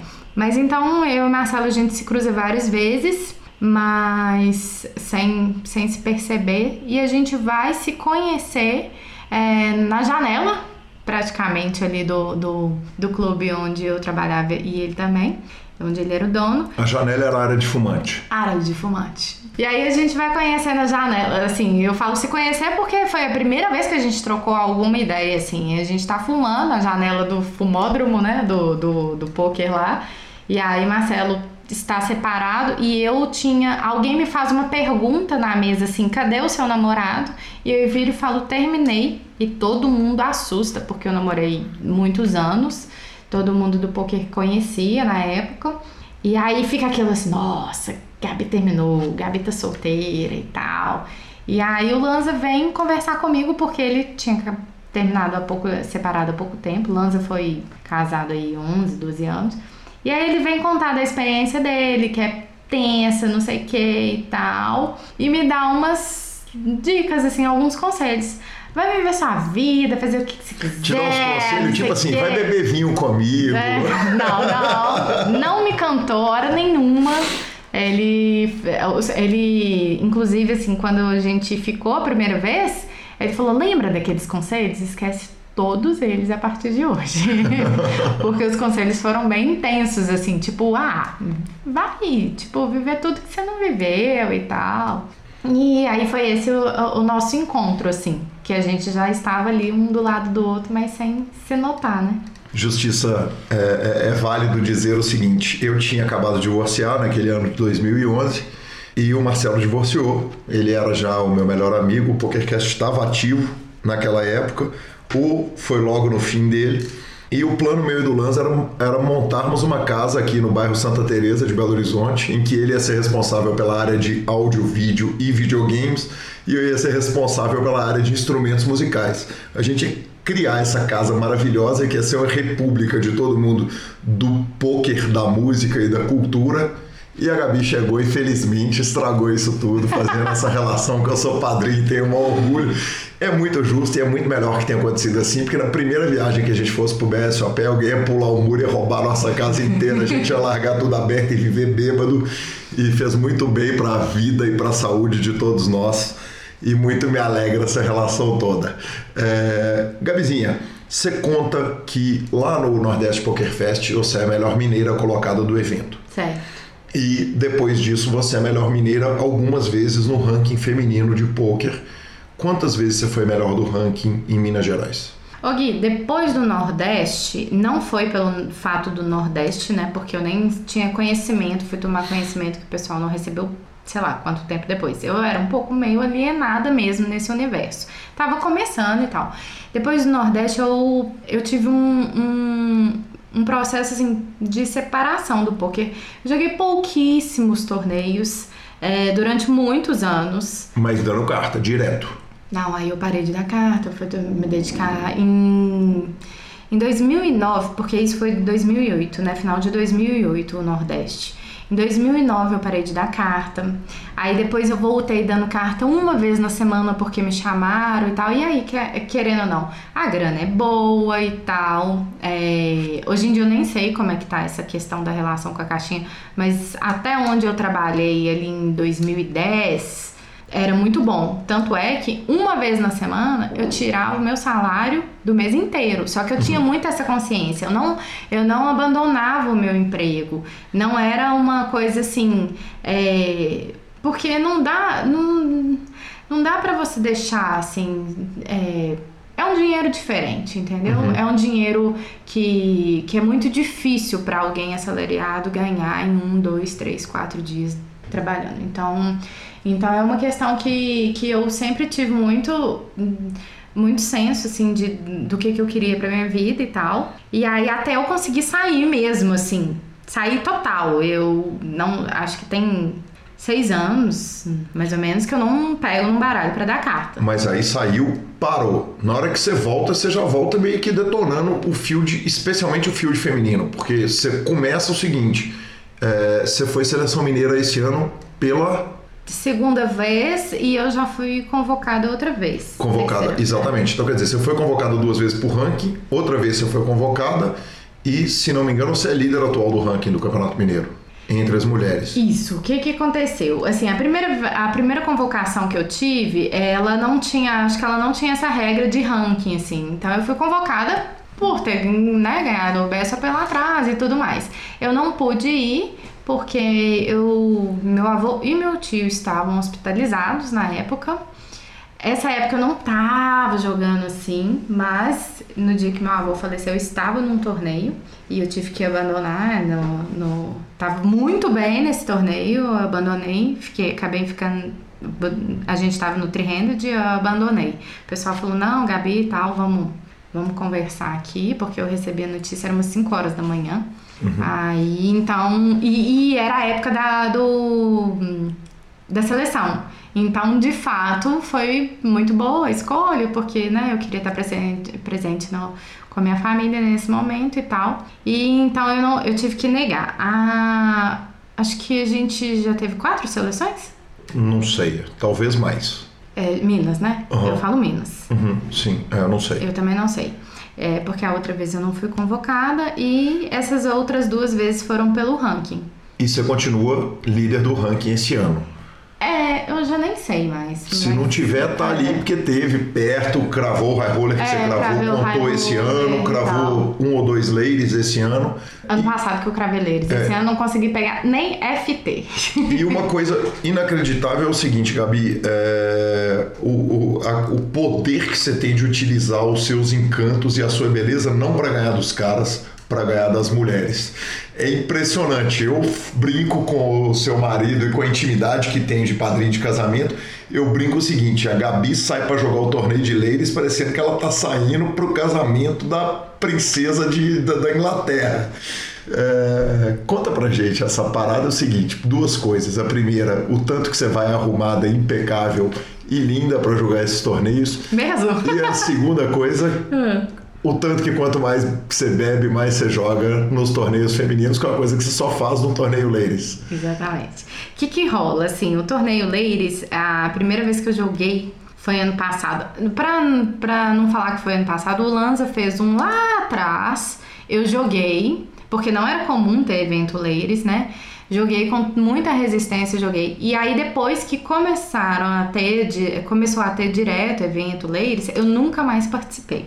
E aí, ano passado, eu falei, não, eu vou participar. Eu tinha muito é, preconceito mesmo, assim. Porque eu falava, não, eu tô num. E aí virou esporte mesmo, né? Uhum. A gente hoje em dia. É, a modalidade do poker é um esporte. E aí eu falei, não, eu tô num esporte. E por que que eu tenho que jogar, né, uma modalidade que é só mulher? Eu acho que isso é um pouco preconceituoso. Assim, e aí eu acho que eu fui entender que é assim como as cotas, e aí entra numa discussão um pouco meio é, social mesmo, é, né? Cotas de negro. A gente precisa desse espaço porque existe um preconceito. Então existe ainda mulheres que talvez não se sintam tão à vontade como eu me senti lá na primeira vez lá no DA. Então, que tem mulheres que a gente precisa desse espaço para essas mulheres chegarem, para essas mulheres verem que não, ó, pode vir, é isso aqui que acontece, ou para as esposas, né, do, do, das, dos maridos ali que estão, que estão jogando, namorados, enfim, ficantes, o que seja, assim, para mulheres que têm curiosidade, mas que não se sentem à vontade de estar num ambiente quase que predominantemente masculino. Então, que o espaço Ladies é um espaço social, é um espaço para a gente falar um pouco disso, assim, que é, ainda a gente é a minoria, mas eu acho que, igual você falou, assim, antes a gente era uma minoria, minoria mesmo, né? No BSOP eu acho que tinha eu e mais uma, duas, não sei. É, hoje nós somos de 5 a 10% do field, mas sempre tem uma mulher na FT. É impressionante o que, que Belo Horizonte faz, o que, que essa mulherada de Belo Horizonte faz. Então, é, eu acho muito legal isso. Essa, são poucas mulheres, mas a representatividade é muito grande. E os ladies tem todo um movimento, vão, aí vira um, meio que quase uma balada mesmo, né? Vão tomar uma e tal. Eu até acho que eu não arrumo, assim, pra ir nos ladies, não. É, não isso não é o foco, né? É, mas mas tem, eu acho que tem um espaço de sedução sim, claro. porque e eu acho que isso não é explícito, né? Não que eu queira seduzir os jogadores e tal, mas ele tem esse espaço assim, acredite na história que eu estou contando, mesmo que eu esteja blefando. E é disso que eu uso mesmo e tal. Essa é a minha estratégia no poker, né? De, de. Muita gente, as meninas me dão uns calls que eu falo, gente, como assim não é possível? E tal. Mas elas acham que eu tô lá blefando e tal. E, e aí vai, vai acontecendo. Gabi, o que que o, o poker ainda não enxergou para tornar um ambiente mais confortável ainda para a mulher? Tem alguma coisa que você já pensou na sua vida? Porque certamente você chega em casa, você pensa e fala, cara, tá aí uma parada que se fizesse poderia bombar. Ou, ou você acha que o trabalho que está sendo feito é o limite do trabalho? Não, eu acho que limite, eu nunca trabalho com limite, né? Porque eu acho que a gente sempre pode pensar em alguma coisa, mas como é uma, é uma situação que nunca foi incômoda para mim. Então eu nunca pensei nisso. Eu fui pro Leires porque eu vi as meninas, e aí eu vi o movimento, eu falava assim, gente, ficava parecendo que eu era chata mesmo. Nossa, a Gabi não joga e tal. Mas é porque eu não concordava com aquilo. Eu achava que a inclusão tinha que ser feita com a inclusão, não com é, você tendo que fazer a separação. Um, com a separação, que quase que exclui, né? Esse momento aqui do Leires. Mas eu entendo que é o momento. Hoje em dia eu acho que é muito especial, acho que é mimo mesmo, acho que todos os torneios que eu vejo, assim, que aí eu com, joguei já acho que dois, três torneios ladies do BSOP e tal, então eu vejo todo esse cuidado mesmo, abre uma garrafa de champanhe. Ano passado eu, fa eu bolho né, a vaga do WSOP, que eu falo que é a bolha mais amarga que eu tive e que provavelmente eu vá ter em toda a minha vida, não sei, no né? 888 Live, lembro bem, estava lá acompanhando na beira da mesa torcendo, eu e o professor Marcelo Lanza. Por que que assim, igual eu encontrei a Andréia, que foi a campeã, no, no BSOP agora em São Paulo, né, no, em julho, no Campeonato de Seleções, e a Andréia virou e falou assim, Gabi, mas por que porque você ganhou uma premiação boa e tal, por que, que você acha que foi a mais amarga? E aí eu falo assim, porque era um pacote de 50 mil reais, uhum. se eu uhum. não me engano, né? E que assim, Gui, se eu ganho 50 mil reais, eu não vou colocar tudo no pano, entendeu? Uhum. Então eu não vou. Ah, tá, via... mas tinha viagem pra, pra Europa com um acompanhante, que tava incluso. Tinha, mas eu não ia dar o bain do WSOP Europa, que sei lá quantos mil dólares, euros, não sei como é que é lá. Uhum. Então é uma bolha que, eu, que não tem recuperação. Eu não vou eu não vou colocar esse dinheiro no pano, sabe? Talvez um dia, não sei. É. A gente nunca pode falar nunca, né? Mas atualmente a minha bolha é mais amarga. É, pensando em retrospecto, depois eu pensei e falei o seguinte: os prêmios deviam ser invertidos. O primeiro prêmio no acordo dá o primeiro prêmio para a segunda colocada e a primeira colocada fica com o pacote e uma parte menor da premiação. Mas tinha jeito, não. Mas a gente ia querer perder. É, mas evidentemente pensei nisso só depois. E a gente para um minuto para ouvir a palavra dos nossos patrocinadores.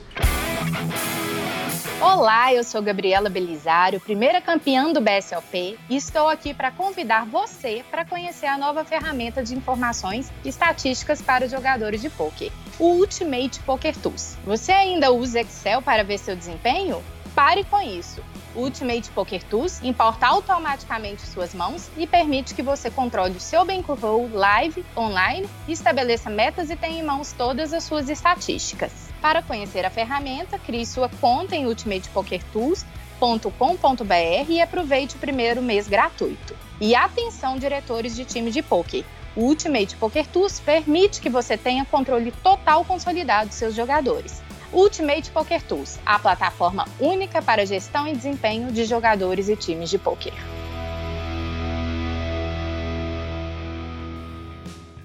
O Fichas.net é o seu parceiro para compra e venda de fichas dos principais sites de poker online. Contrate o Fichas.net pelo WhatsApp 062 98130 6680 e negocie suas fichas com a melhor cotação do mercado. O Fichas.net trabalha com créditos do PokerStars, Pari Poker, 888, Brasil Poker Live, PP Poker e EcoPace. Chame o Fichasnet, avise que chegou até eles pelo PokerCast e participe de promoções super especiais para os nossos ouvintes. E repetindo, o WhatsApp do Fichasnet é 062 9 8130 6680. O número está na descrição de nossos programas. Fichasnet, confiança e melhor preço para suas fichas.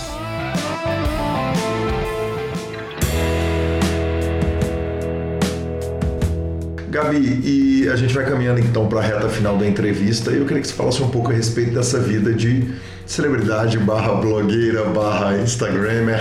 É, eu não sei como chamar exatamente a profissão, mas quer dizer digital influencer. É. É. Então é o seguinte, é, agora são 10 mil seguidores no Instagram, é propaganda para Claro, propaganda para um monte de marca, marca que eu já vi, marca que eu não vi. Trabalha junto com o Ultimate Poker Tools, nosso querido patrocinador. Gabi, como é que surge isso e como é que tá essa vida de, de digital influencer? Então, é, é, como é que tá funcionando isso aí na vida? Ô, oh, Gui, foi uma coisa muito louca, assim. É, você tá falando aí de, de, grandes patrocinadores, né? A gente falou da Claro, que a Claro é, é conhecida, sei lá, muito conhecida, mundialmente, né? Mundialmente, uhum. não sei se seria mundialmente, mas assim, muito conhecida. Essa semana eu tive um convite eu não vou falar do de qual empresa, mas assim, acho que maior que a Claro. Uhum. E só que não vai rolar de fazer o que, o que foi proposto, porque eu estou de muletas, você acredita? Oh, que pecado, é. mas oportunidades voltaram, é, com eu certeza. Eu também acho, eu achei muito legal, o projeto é muito legal, assim. E achei muito legal de, de, deles virem, né? Me convidar para estar tá nesse projeto, assim, mesmo que não tenha dado certo. Só pelo convite eu já, já fiquei muito grata. É, a proposta de abrir o Instagram foi uma conversa de um churrasco entre os primos, assim, da gente falando hoje em dia do alcance da internet, como é que isso funciona e tal. E, e aí eu falando muito com o meu irmão, assim, que ele é arquiteto, para ele né, para ele abrir a, a cabeça um pouco para isso, porque o meu irmão é muito na dele, tem Instagram fechado e tal. Então, para ele se envolver mais nisso.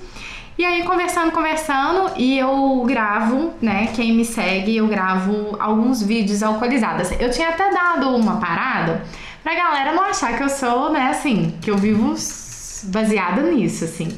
Mas, porque a gente sabe também que quando a gente abre um pouco da nossa vida, a gente recebe muito julgamento, né? Então eu não queria muito levar para esse lado, mas hoje eu acho que eu me sinto tão à vontade com os meus seguidores que eu voltei a fazer os meus vídeos é, bêbada. Então, assim, muita gente me parava e falava assim: Gabi, eu fico no final de semana, antes, né? Gabi, eu fico no final de semana esperando seus vídeos e tal, você leva jeito, isso, isso e aquilo. E eu tenho muita vergonha, você sabe, você, quem tá do meu lado, quem me conhece mesmo, Sabe que a Gabi não fica à vontade. A Gabi é comunicativa, mas a Gabi tá tomando uma taça de vinho para fazer essa entrevista, né? Assim, nossa, Gui, e aí? A gente não vai conversar antes? A gente, como é que é, né? E, e a Gabi lá de trás, quando ela ganhou o BSOP, era pior, assim, porque era isso, era essa timidez com a imaturidade. Então eu neguei todas as entrevistas, é, tentava explicar para as pessoas e, e, isso me veio à tona no BSOP 100, na hora que eu estou sentada na mesa e o cara vira e fala assim: Você que é Gabriela Belisário? Eu ganhei a etapa depois de você. Eu percorri o circuito inteiro é, para todos os lugares do mundo, com tudo pago, com hotel. Ele falou: Gabi, como assim? A mulher que ganhou de, antes de mim não tava ali. Sim, naquela época a galera laçava para patrocinar mesmo, Exatamente, né? Assim, era, assim, a oferta era bizarra. Pagou tudo, tudo, tudo. Hoje em dia é uma pessoa até que está envolvida com outros projetos. Ele só foi lá para participar do evento e me contou isso. E aí eu falei, caramba, é verdade. Então aí lá no BSOP de Foz eu perco a virgindade da... É, de toda essa mídia, assim. Eu entro ao vivo no grupo Super Poker com, é com grilo, né? Uhum, sim. É, eu vou dar uma entrevista para a Band. Nas cataratas? Não, antes ainda uhum. a gente deu uma eu dei uma entrevista para a Band Esportes. Fiz, gravamos um programa nas cataratas inteiro e para ESPN. Então assim, foi, né, bem Exatamente, na hora que, que, que, que passou é, o boi, passou abriu, o É, foi tudo, abriu a roda mesmo. E aí, então, é, eu, aí eu pensei nisso, falei, gente, por que não? Que loucura! E aí então começa esse processo, assim, abre o Instagram, é, comecei a receber muitas mensagens de gente que me conhecia. Eu falava, mesmo? Você me conhece e tal? Nossa, isso, isso. E foi uma coisa que foi fluindo, assim, não foi nada planejado não foi nada projetado para isso, para fazer mídia e ganhar alguma coisa. Isso foi em decorrência da, acho que talvez da interação mesmo. Tem uma interação muito boa com os seguidores. E aí participei de um concurso aqui em Belo Horizonte. Então eu fui, fui pra mídia. É, fui e a proposta, conversando com os meus primos, foi para eu tentar enfrentar isso, assim, sabe? Essa vergonha, esse medo de, de, de falar para as pessoas. Enfim, assim, então a, a, o Instagram ele tem muito a questão de, de me ver ainda, né? Que é uma questão que mexe mais ainda comigo. Porque aqui a gente tá conversando, mas eu tô olhando para você, você tá olhando para mim, pronto, tem nenhuma câmera aqui e tal. Então ela flui um pouco melhor. Mas se tem câmera, tá sendo observada, o Instagram, eu sempre acho que eu tô muito ruim no vídeo, não gosto do que eu vejo. Então tem todo essa, esse processo, assim, foi uma autoanálise mesmo, assim, pra eu, pra eu conseguir melhorar isso, né? É, ano passado eu, eu fiz muitas sessões de análise para ir para seleção, né? E para melhorar isso mesmo, o que, que, que é que eu tenho vergonha de mostrar o que para as pessoas, né? Assim, a gente não vai agradar todo mundo e eu não tenho que provar nada para ninguém, né? Gabizinha, então para encerrar a pergunta vindo da ex-dealer da campeã da primeira campeã brasileira, isso é um título que você vai carregar para sempre, da campeã do high roller, é, bicampeã do ranking de Minas. Torço para que seja campeã de novo no ranking, apesar de eu ser amigo de todas as moças que estão lá disputando. Gabizinha, é boa de caixinha até hoje com os dealers? Ué, a Gabizinha não joga cash, né? Assim, tem, sei lá, quanto tempo. Tem muito tempo mesmo que eu não jogo cash. Não, não é uma modalidade que eu gosto. É, e aí, mas sim, quando, quando ganha, tô lá. Sempre ajudando no torneio, sempre busco, apesar de que hoje a gente tem uma cultura muito de que a caixinha não é, né? Passada para os dealers, a gente escuta algumas coisas, então muitas vezes eu prefiro dar para a pessoa especificamente ou para as pessoas, né, que estavam ali e com toda certeza é um, é, eu tenho muito respeito. Acho que não tenho essa coisa assim, ah, pode, pode xingar. Xingar com respeito, né? Com certo tipo de respeito. Você não tem que humilhar a pessoa, mas falar, pô, ah, não, Gui, que mão de pântano, que não sei o que é. Não, não tem o menor problema com isso. Acho que, inclusive, isso é quase que uma catarse, assim, né? No, no poker. É, a pessoa libera mesmo. Então, eu acho que dealer tá ali um pouco pra isso. É que, que me nós... perdoem, amigos dealers. É o que nós vamos perguntar pro Tininho quando finalmente ele me der a honra da presença no PokerCast. Gabi, muito obrigado pelo carinho, pela, pela entrevista fantástica. É sempre bom falar com você. Eu sei uma pessoa que eu tenho oportunidade de falar em todas as horas da minha vida mas falar com você para o mundo inteiro, e a gente tem ouvintes na Austrália, em Londres, na Alemanha, no Chile. Rápido, Exatamente. Então, é, é um prazer enorme, um carinho enorme que eu tenho de te receber aqui e a sua importância, a bandeira que você vai carregar eternamente para o poker nacional e o que você tem feito no field aberto de Minas Gerais, que fique claro é, quer dizer, chegando toda hora, ganhando toda hora, matando a turma, é motivo de grande orgulho e muito obrigado, que prazer. Obrigada, eu que agradeço. Obrigada a todo mundo, carinho. O grupo PokerCast é um grupo que é quase que impossível de. Eu não sei como é que vocês grindam aquele grupo, não, porque é um grind mesmo, né?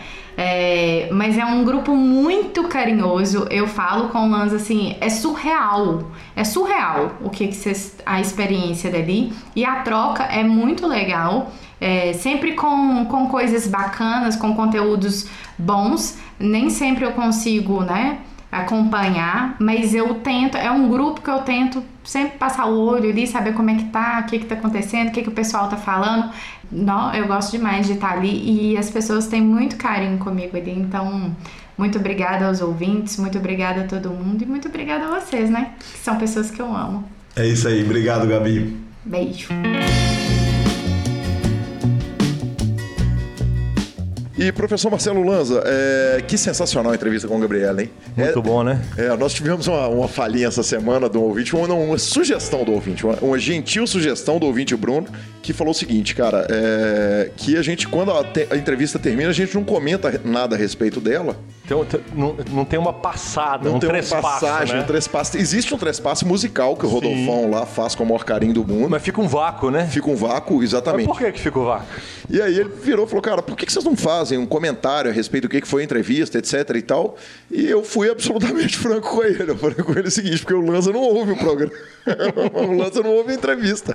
A entrevista vai pro ar às vezes. Vamos! Às vezes, Marcelo Lanza ouve o programa depois que ele sai. Às vezes, nem isso. Às vezes ele ouve. Não, sempre ele Às ouve. vezes ele Às vezes ouve. demora. Demora, Às vezes demora. mas ele acabou Exatamente. ouvindo. Ele acaba ouvindo. Então é por isso que a gente não comenta, porque só Mas- eu que sei o conteúdo das entrevistas. Mas, mas, a partir desse comentário, eu solicitei que as entrevistas fossem enviadas para minha pessoa com antecedência, para que eu as ouça como obrigação de pauta e a gente possa fazer comentários a respeito do fato. Cara, então já te aviso o seguinte: você tem duas grandes entrevistas para ouvir ago- agora. Uma com o Bruno Foster, que foi feita aqui em Belo Horizonte, que foi uma entrevista punk, a gente falou de muita coisa muito séria.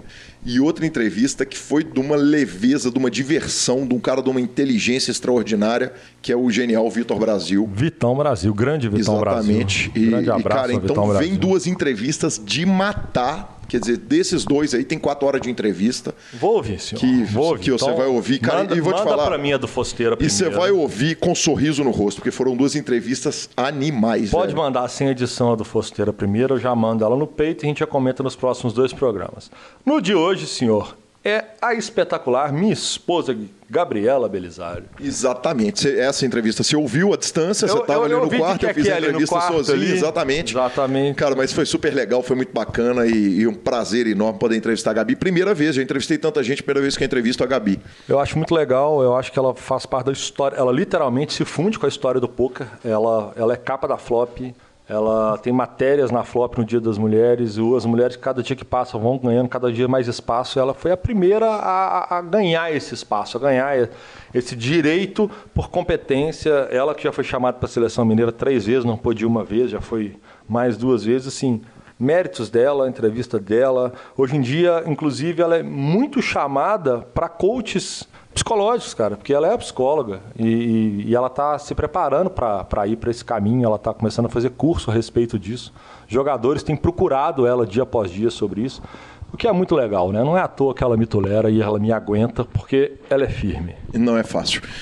Não é fácil. é fácil. Eu sou fácil. Isso é fácil pra caramba, velho. Eu te aguento há 15 anos com o maior Tá louco. É, professor, vamos para os tweets da semana. Phil Gordon tweetou essa semana o seguinte: é, se você não está torcendo para o Tiger Woods ganhar hoje, a gente não consegue ser amigo até segunda. Eu tô, Simples assim. é, eu tô numa fase, velho, que esse negócio de a gente não pode ser amigo por causa dos seus gostos, com essa fase de eleição, velho, eu tô achando isso de uma xaropice, que ninguém respeita a opinião de ninguém, mas tá aí um a gente não pode ser amigo até segunda, que eu concordo, velho. Tiger Woods, Exatamente. Mito. exatamente, ele tuitou isso de manhã, às 10h55 da manhã, horário brasileiro, e agora à noite, domingo à noite, nós estamos aqui gravando, o Tiger Woods cravou o torneio. Então vamos localizar. Para quem não sabe, Tiger Woods, um dos maiores, se não o maior. O maior jogador de o poker. maior, é, o maior- de poker não. De, de, de, porque, de, porque ele é golfista. Perdão, de golfe. De golfe. É, o do maior basicamente jogador um de. Phil Ivey do golfe. Praticamente o Phil Ivey, parecem até. É, ele ficou parado muitos anos, chegou a ficar parado cinco anos, todo mundo falou que a carreira já tinha acabado, separou, coluna, o capeta Álcool, quatro, se não me álcool, engano, drogas, drogas, roll. divórcio, Quem foto nunca? na internet, aquela Quem nunca? parada, aquela, É, aquela ele- terça-feira, né, de todo mundo. É, teve uma sexta-feira, Fábio Assunção, que durou cinco anos, quem nunca, né? Isso. E aí ele dá a volta por cima. Sexta-feira, Fábio Assunção, que durou cinco anos, velho, eu amo esse programa. Obrigado, velho, ainda me pagam pra fazer isso. É pra isso que eu pago internet. Então, cara, e aí ele dá a volta por cima num Master. Não é um Masters hoje, mas é um puta torneio. E o que aconteceu foi que o golfe, que é um, que é um esporte que o pessoal é tão contido ali nas comemorações, aquelas palmas, tá, para, tá. E a galera tava gritando enlouquecida, Tiger, Tiger, Tiger. Os Estados Unidos parou pra torcer pro cara, e ele foi lá e cravou o golpe. Isso, isso dá o tamanho, porque ele é grande. filho. Ele é grande, Ele ele, é é grande. E Phil Gordon foi grande também no poker. Phil Gordon citado, inclusive, no, na, na entrevista com o Vitinho, Vitor Brasil. É, outro tweet fantástico foi do James Staples, que falou o seguinte: melhor namorada do mundo, Becar 94, Rebeca, está gastando o dinheiro que ela ganhou na W Cup na nossa viagem para Paris. Ela sabe que nós sempre quisemos ir, você é a melhor. E ele postou um bilhetinho dela avisando que a grana que ela arrumou no W Cooper, eles vão para Paris. Marcelo Lanza, deixa eu te falar. Deve estar tá apertado para ele. Deve estar tá apertado para ele. Não, e detalhe, né, velho? Ele não vai para Paris por preguiça. Es, não, esposa pagando conta. Ah, Esposa pagando conta com nunca? dinheiro de pôquer, o senhor é. é né? O senhor é o concurso. Olha para trás. Hoje nós estamos, quem não sabe, nós estamos gravando na minha casa hoje. Olha ali, ó. Naquele canto dali nós temos o PlayStation VR que foi pago com a parte que me cabia do prêmio da Gabi do High Roller do Campeonato Mineiro. Aquele PlayStation branco ali também foi com aquela parte. Eu não vou nem começar a falar, porque tem muita começar, coisa. Tem muito, tem muito item nessa sala, exatamente. Quem nunca? Muito bem puxado. Uh... Não, porque os caras são bobos. Os caras casam com a esposa que dá prejuízo. Eu caso com a esposa que dá dinheiro, é óbvio. tá, tem que agregar valor, não é dividir o, o ferro, não. Sem dúvida nenhuma.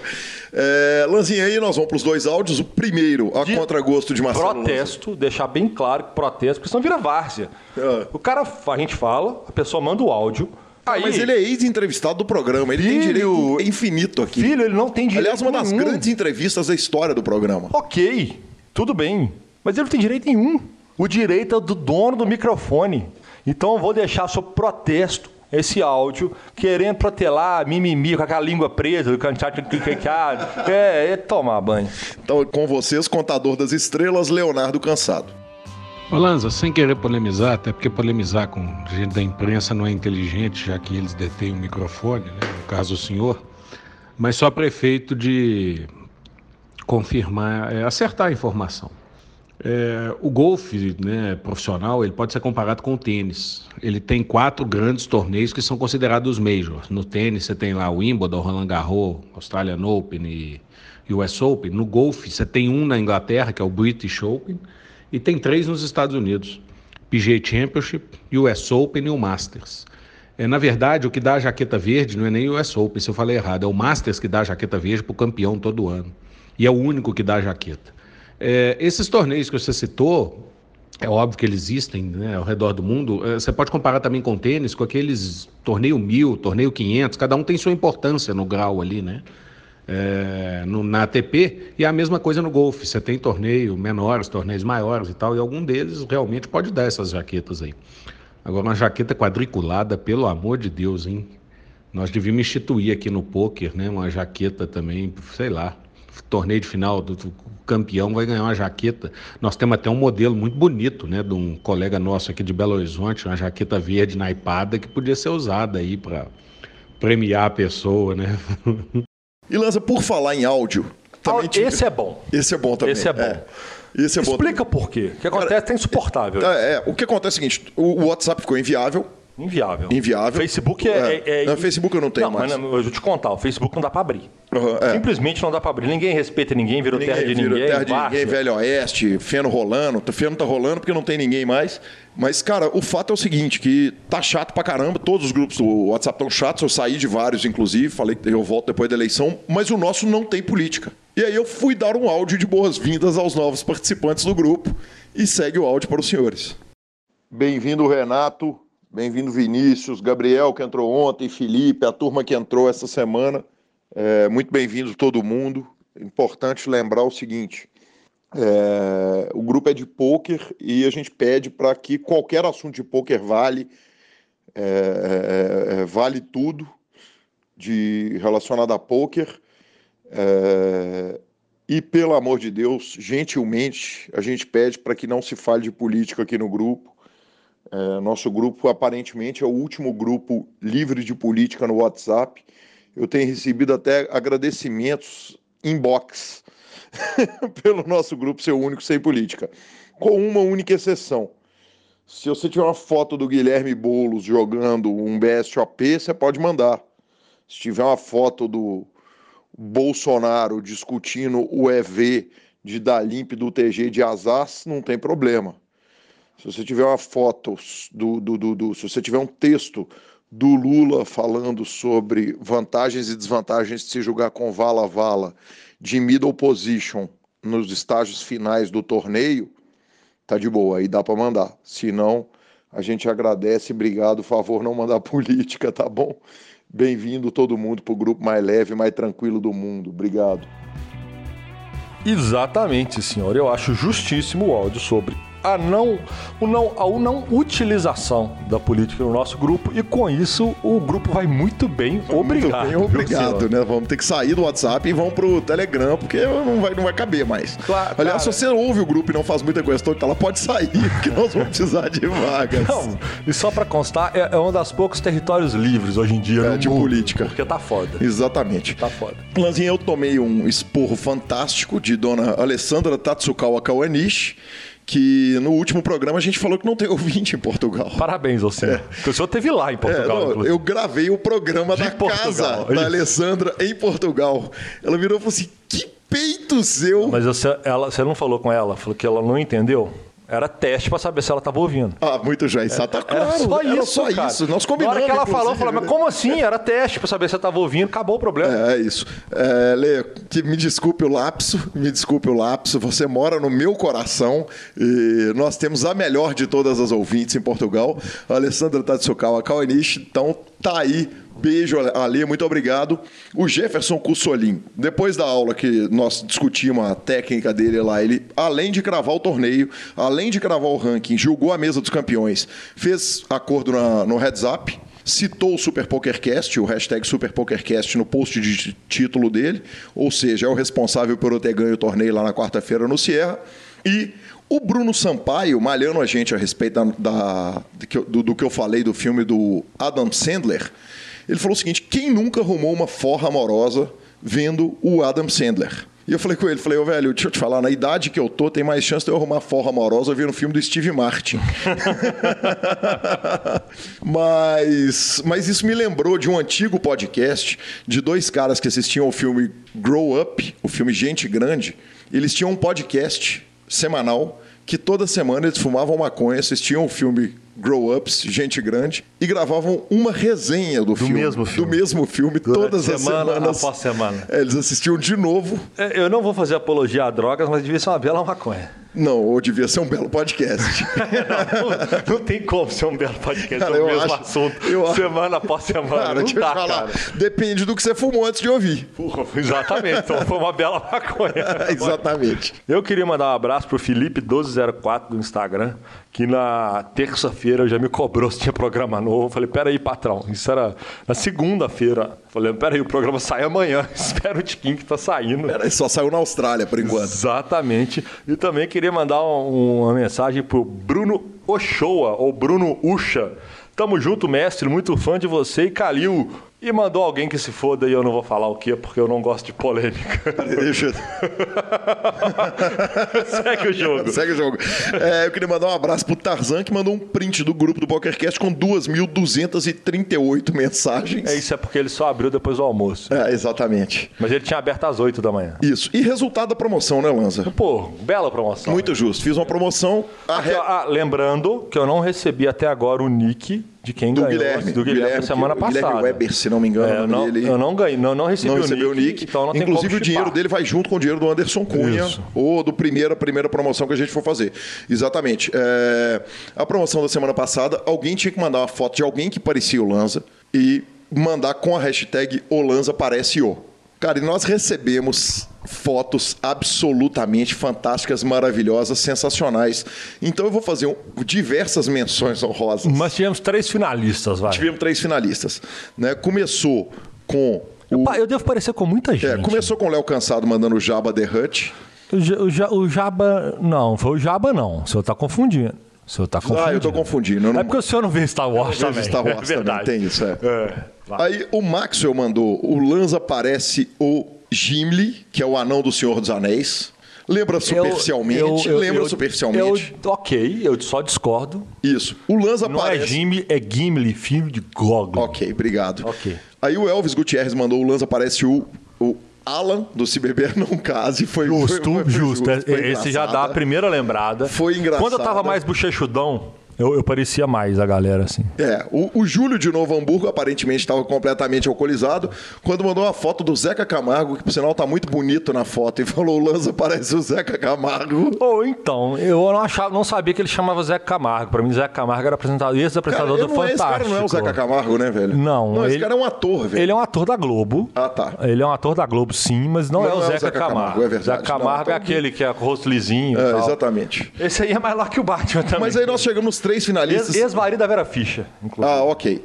Aí nós chegamos nos três finalistas da promoção. Os três finalistas foram o seguinte: é, primeiro, o Sketch, cujo os 10 dólares não, não fariam muita diferença na conta dele, mas, mas se, se é fosse o melhor, direito. ia ganhar do mesmo jeito. Na minha opinião, é o ganhador. É, no, Inclusive, na... eu vou postar. Para quem não viu as fotos, obviamente, eu vou postar. Você também posta no seu? No meu stories no Instagram. Instagram. Isso, Quando sair o programa, stories, eu, vou, postar foto por foto. Isso, exatamente. Maravilhoso. Votar. Maravilhoso. No stories do Instagram, então, beleza. É, o vocalista da banda Lagoano, Mofo. Cara, para mim ele é muito igual. É muito parecido. Se você cara. me colocar é mais uns, como parece. Uns 20 aninhos, a barba dá uma alongada, dá uma branqueada, tipo eu caiduio. Cara, e aí, o Daniel Mota manda o Lanza, o Lanza parece o Matt Patricia. Cara, então. Era, ele é técnico de futebol americano, é Ele isso? é técnico de defesa do futebol americano, né? Um daqueles defense tech coaches, né? É, e ele é bonitão, hein? O cara é bonitão, cara, estilo lenhador é, americano. É muito impressionante como ele parece com você. Que é o meu caminho, né? Só que como meu cabelo agora começou a crescer estilo samurai, aí eu saio um pouco do estilo lenhador. É. Porque o estilo lenhador é um estilo só barbudão e uhum. tal, quadriculadão. Só que quando eu vou pro cabelo samurai, eu, eu, vou, eu saio um pouco desse caminho. É, é o stylecast, né? Em vez de pokercast. Filho, você não. Eu te explicar.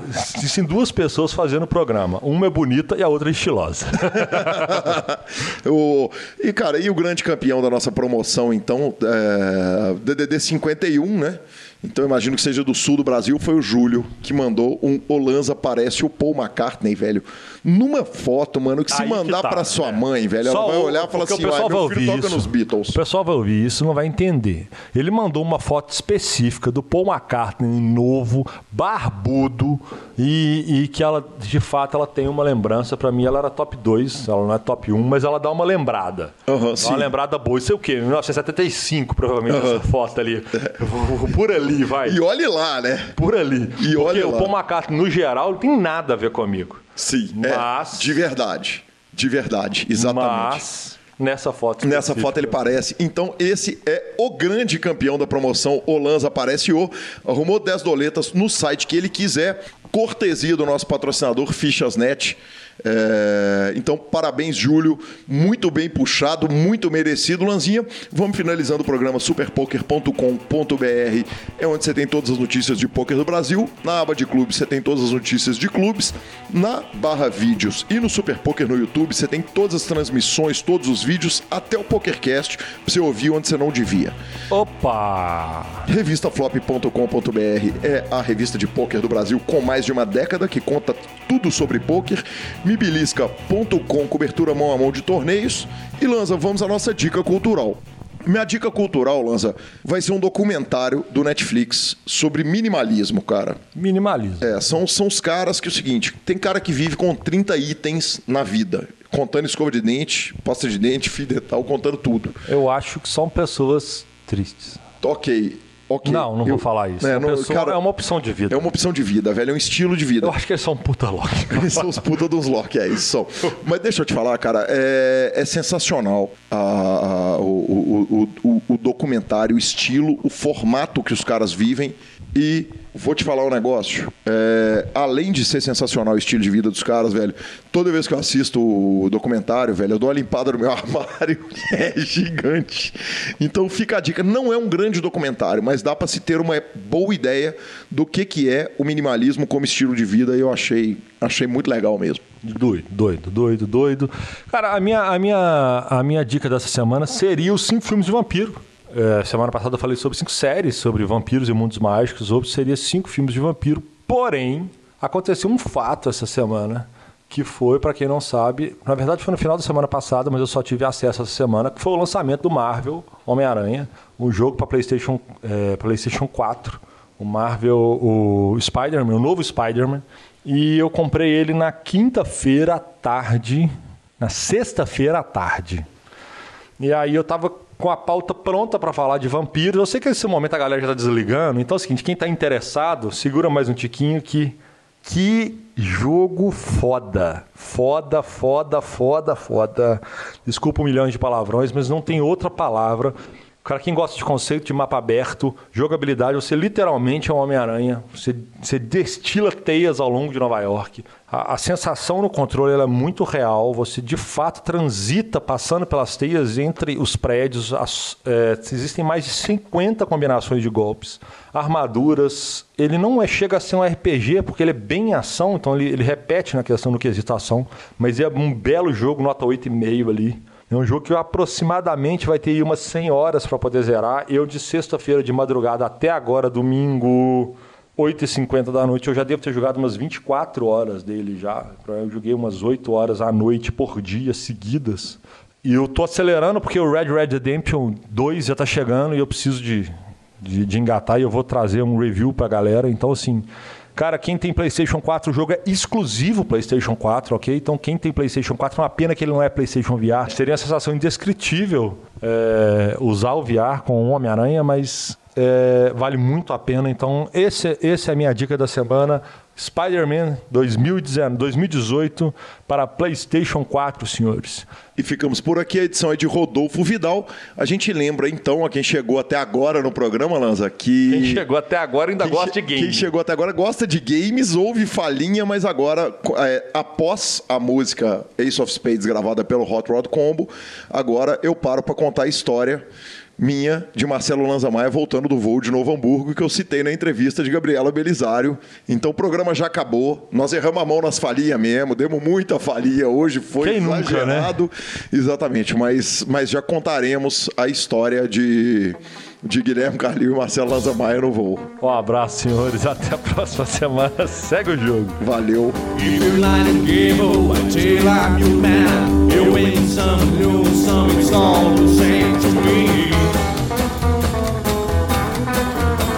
legends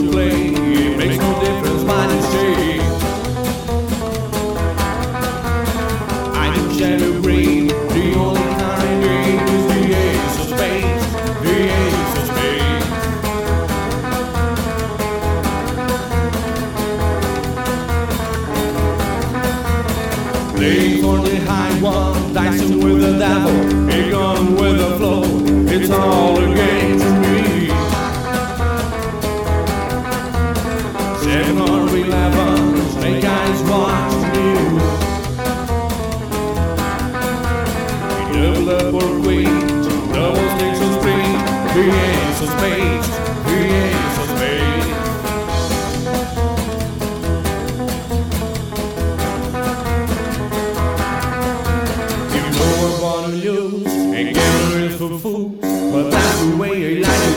I don't want to live forever.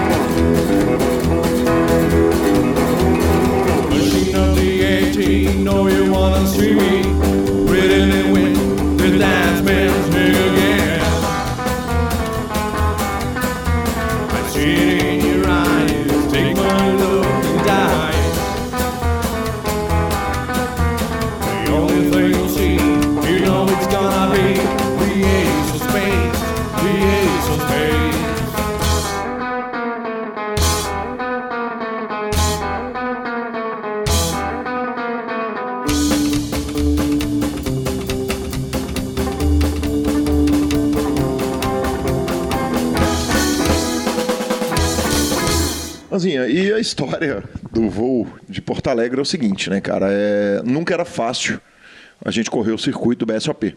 É, lá em 2010, eu era casado, o senhor também era casado, o senhor tem filhos, eu não tenho. É, mas a gente saiu, foi lá, jogou o BSOP Novo Hamburgo, caímos na mesa final. Caímos no dia 2. Eu, você e Porco Espinho, os três dividindo o mesmo quarto. Na mesma mesa.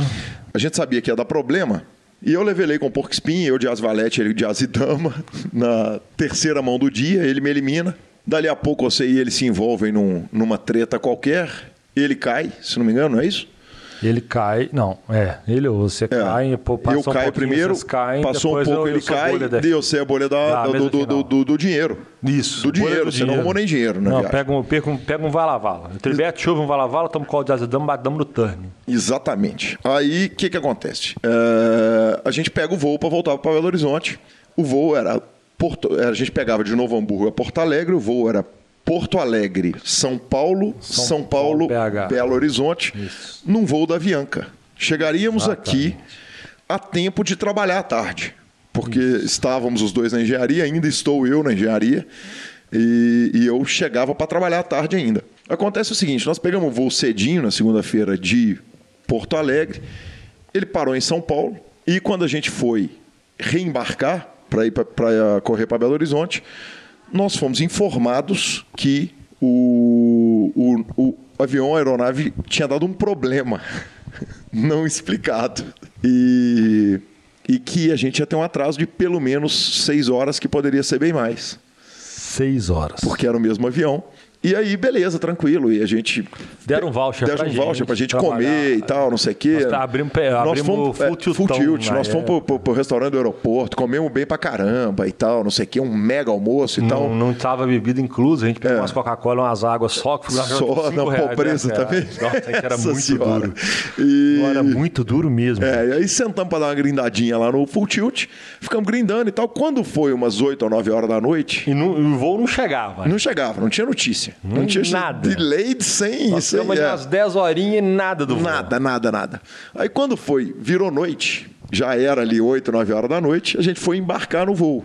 E a moça tinha informado que havia sido um, um problema técnico no avião. Isso. E eu sabia que o senhor não gosta muito de voar, né, Lanza? É uma caixa de metal com asas. É, que não me incomoda em nada, mas é uma caixa, é uma caixa metal, metal com asas. Que é o melhor meio de transporte, o mais seguro meio de transporte do mundo. Estatisticamente, porque não existem tantos aviões no ar como carros na terra, então essa estatística é burra. Mas é uma caixa de avião com asas. Isso. Aí a gente vai embarcando e na hora que a gente passou pela mulher que recolhia os bilhetes, eu virei para ela por maldade, porque o senhor estava do meu lado, e falei assim: moça, deixa eu te perguntar um negócio.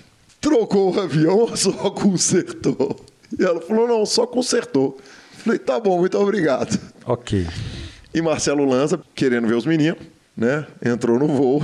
Incomodado. incomodado, já ia chegar os meninos dormindo, né? Fiquei incomodado, de é, fato. Fiquei, normal. De fato, normal. De boa. Tranquilo. E... Mas sem grilo também. Assim. É, tranquilo, tá incomodado. de boa. Ficou, na, ficou ali. É. E aí entramos no, no, no voo, cara, e sentamos. Eu estava lendo The Mindset of Poker. Isso. Do Tommy Angelo, se não tem, me engano. Tenho ele aqui, inclusive. É, aliás, eu acho que esqueci aquele, aquele livro naquele voo. E... Justo, o senhor mereceu. É, eu mereci. E, cara, de repente, estava havendo o serviço de bordo e o, o piloto virou e falou: olha, o serviço de bordo será interrompido definitivamente. É a hora que você começa a sentir mal num avião. Porque passaremos por uma forte área de turbulência. Eu, eu, eu, vou contar o que, que eu, eu, sinto na hora. Eu sempre fico olhando para a aeromoça. E a aeromoça, quando está muito calma, o pau pode estar tá comendo, mas se ela está calma, está de boa. Na hora que ela corre interrompe o serviço de bordo, senta. Trava o carrinho do nosso lado. Trava o carrinho, sai correndo, senta, põe o cinto e abaixa a cabeça. Eu senti muito mal. Muito mal. Muito mal. E o avião, e aí eu passo a minha impressão. O avião deixou de ser uma caixinha de metal e passou a ser um Jeep no Paris Dakar, no ali Paris Dakar. Remendado. Exatamente. É, porque aí eu remeto ao fato de ter sido consertado no, no, durante o dia. É, é, eu não, não, é automático, isso está lá dentro da minha Exatamente. cabeça. Exatamente. E ele começou a bater, mas bater muito forte forte, cara. Parecia que ele tava numa estrada de terra, assim. Muito sinistra, forte. Sinistra, e de fazenda. E você tava naquele carro rebaixado. Com é. aquelas fechadas que ele vai Sem suspensão, sem nada. E o avião tá batendo e eu tô lendo. Porque eu, eu não acredito que o avião vai cair. Eu, é, até porque. É um fato. Eu não tenho medo de avião, então eu tô de boa, é, tá lá, se tá cair, lá. já já. É, tá lá a bateção, o avião. E eu continuei lendo o livro. E o Lanza estava do meu lado, e essa amizade de muitos anos, ela tem alguma, algumas coisas que parece até casal. Assim, você começa a ver a irritação do cara pela respiração. E ele começou a respirar fundo. E ele do meu lado, ele ficava assim. E quanto mais eu lia, eu fazendo marcação com a caneta marcadora amarela no livro, ele foi se irritando cada vez mais com a minha tranquilidade.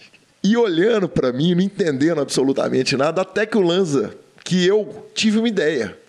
Teve uma ideia. Eu tive uma ideia. Você estava parecendo, Lanza, que você precisava de uma palavra para te acalmar naquele. Um ombro amigo. Um ombro amigo. um carinho. É, e eu virei pro Lanza e falei o seguinte: Marcelo Lanza, deixa eu te falar um negócio, velho. Nessas horas só tem uma coisa que eu penso e que me deixa tranquilo. E eu com as duas mãos agarradas. As duas Nossa. mãos fincadas na cadeira. Você virou para mim e falou assim: o quê? Eu virei e falei assim: ainda bem que eu não tenho filho para criar. tá puta.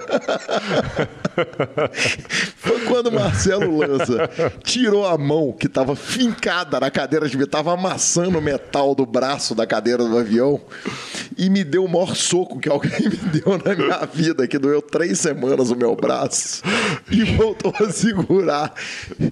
E eu tive um ataque de riso que durante as três semanas subsequentes, toda vez que eu entrava numa reunião de trabalho ou qualquer coisa, eu mexia o braço, meu braço doía, eu lembrava do caso, tinha um ataque de riso e tinha que contar para todo mundo que estava nos rodeando essa história maravilhosa da, da, da, convivência minha com o professor Marcelo Lanza. O dia em que eu agredi Guilherme Calil. É Exatamente, é eu, eu, mereci. Assim. Eu mereci. Simples assim. E, e, o mais legal de tudo é o seguinte: há aproximadamente dois anos atrás estávamos eu, você, Gabriela, com é, Papai Elcio e família, né? A, a família toda sua num Natal, na sua casa, que vocês gentilmente me convidaram para para comer uma carninha lá na tarde de Natal. O senhor é de casa, filho. Exato, eu sou, me sinto assim e tive o prazer de contar esse caso para os seus pais, para suas irmãs, para a família inteira, que se divertiram um tanto e ficaram com um tanto de dó, como era de se esperar, né? Família boa que é. Pô, tá doido, só faltava não tá. Então esse é o resumo do caso em que o idiota apanhou porque abusou da sorte. Exatamente. Simples assim. Então, tá a todos. O programa tinha acabado há 10 minutos atrás, mas achei que valeu a pena contar isso. Abraço a todos e até semana que vem. Valeu.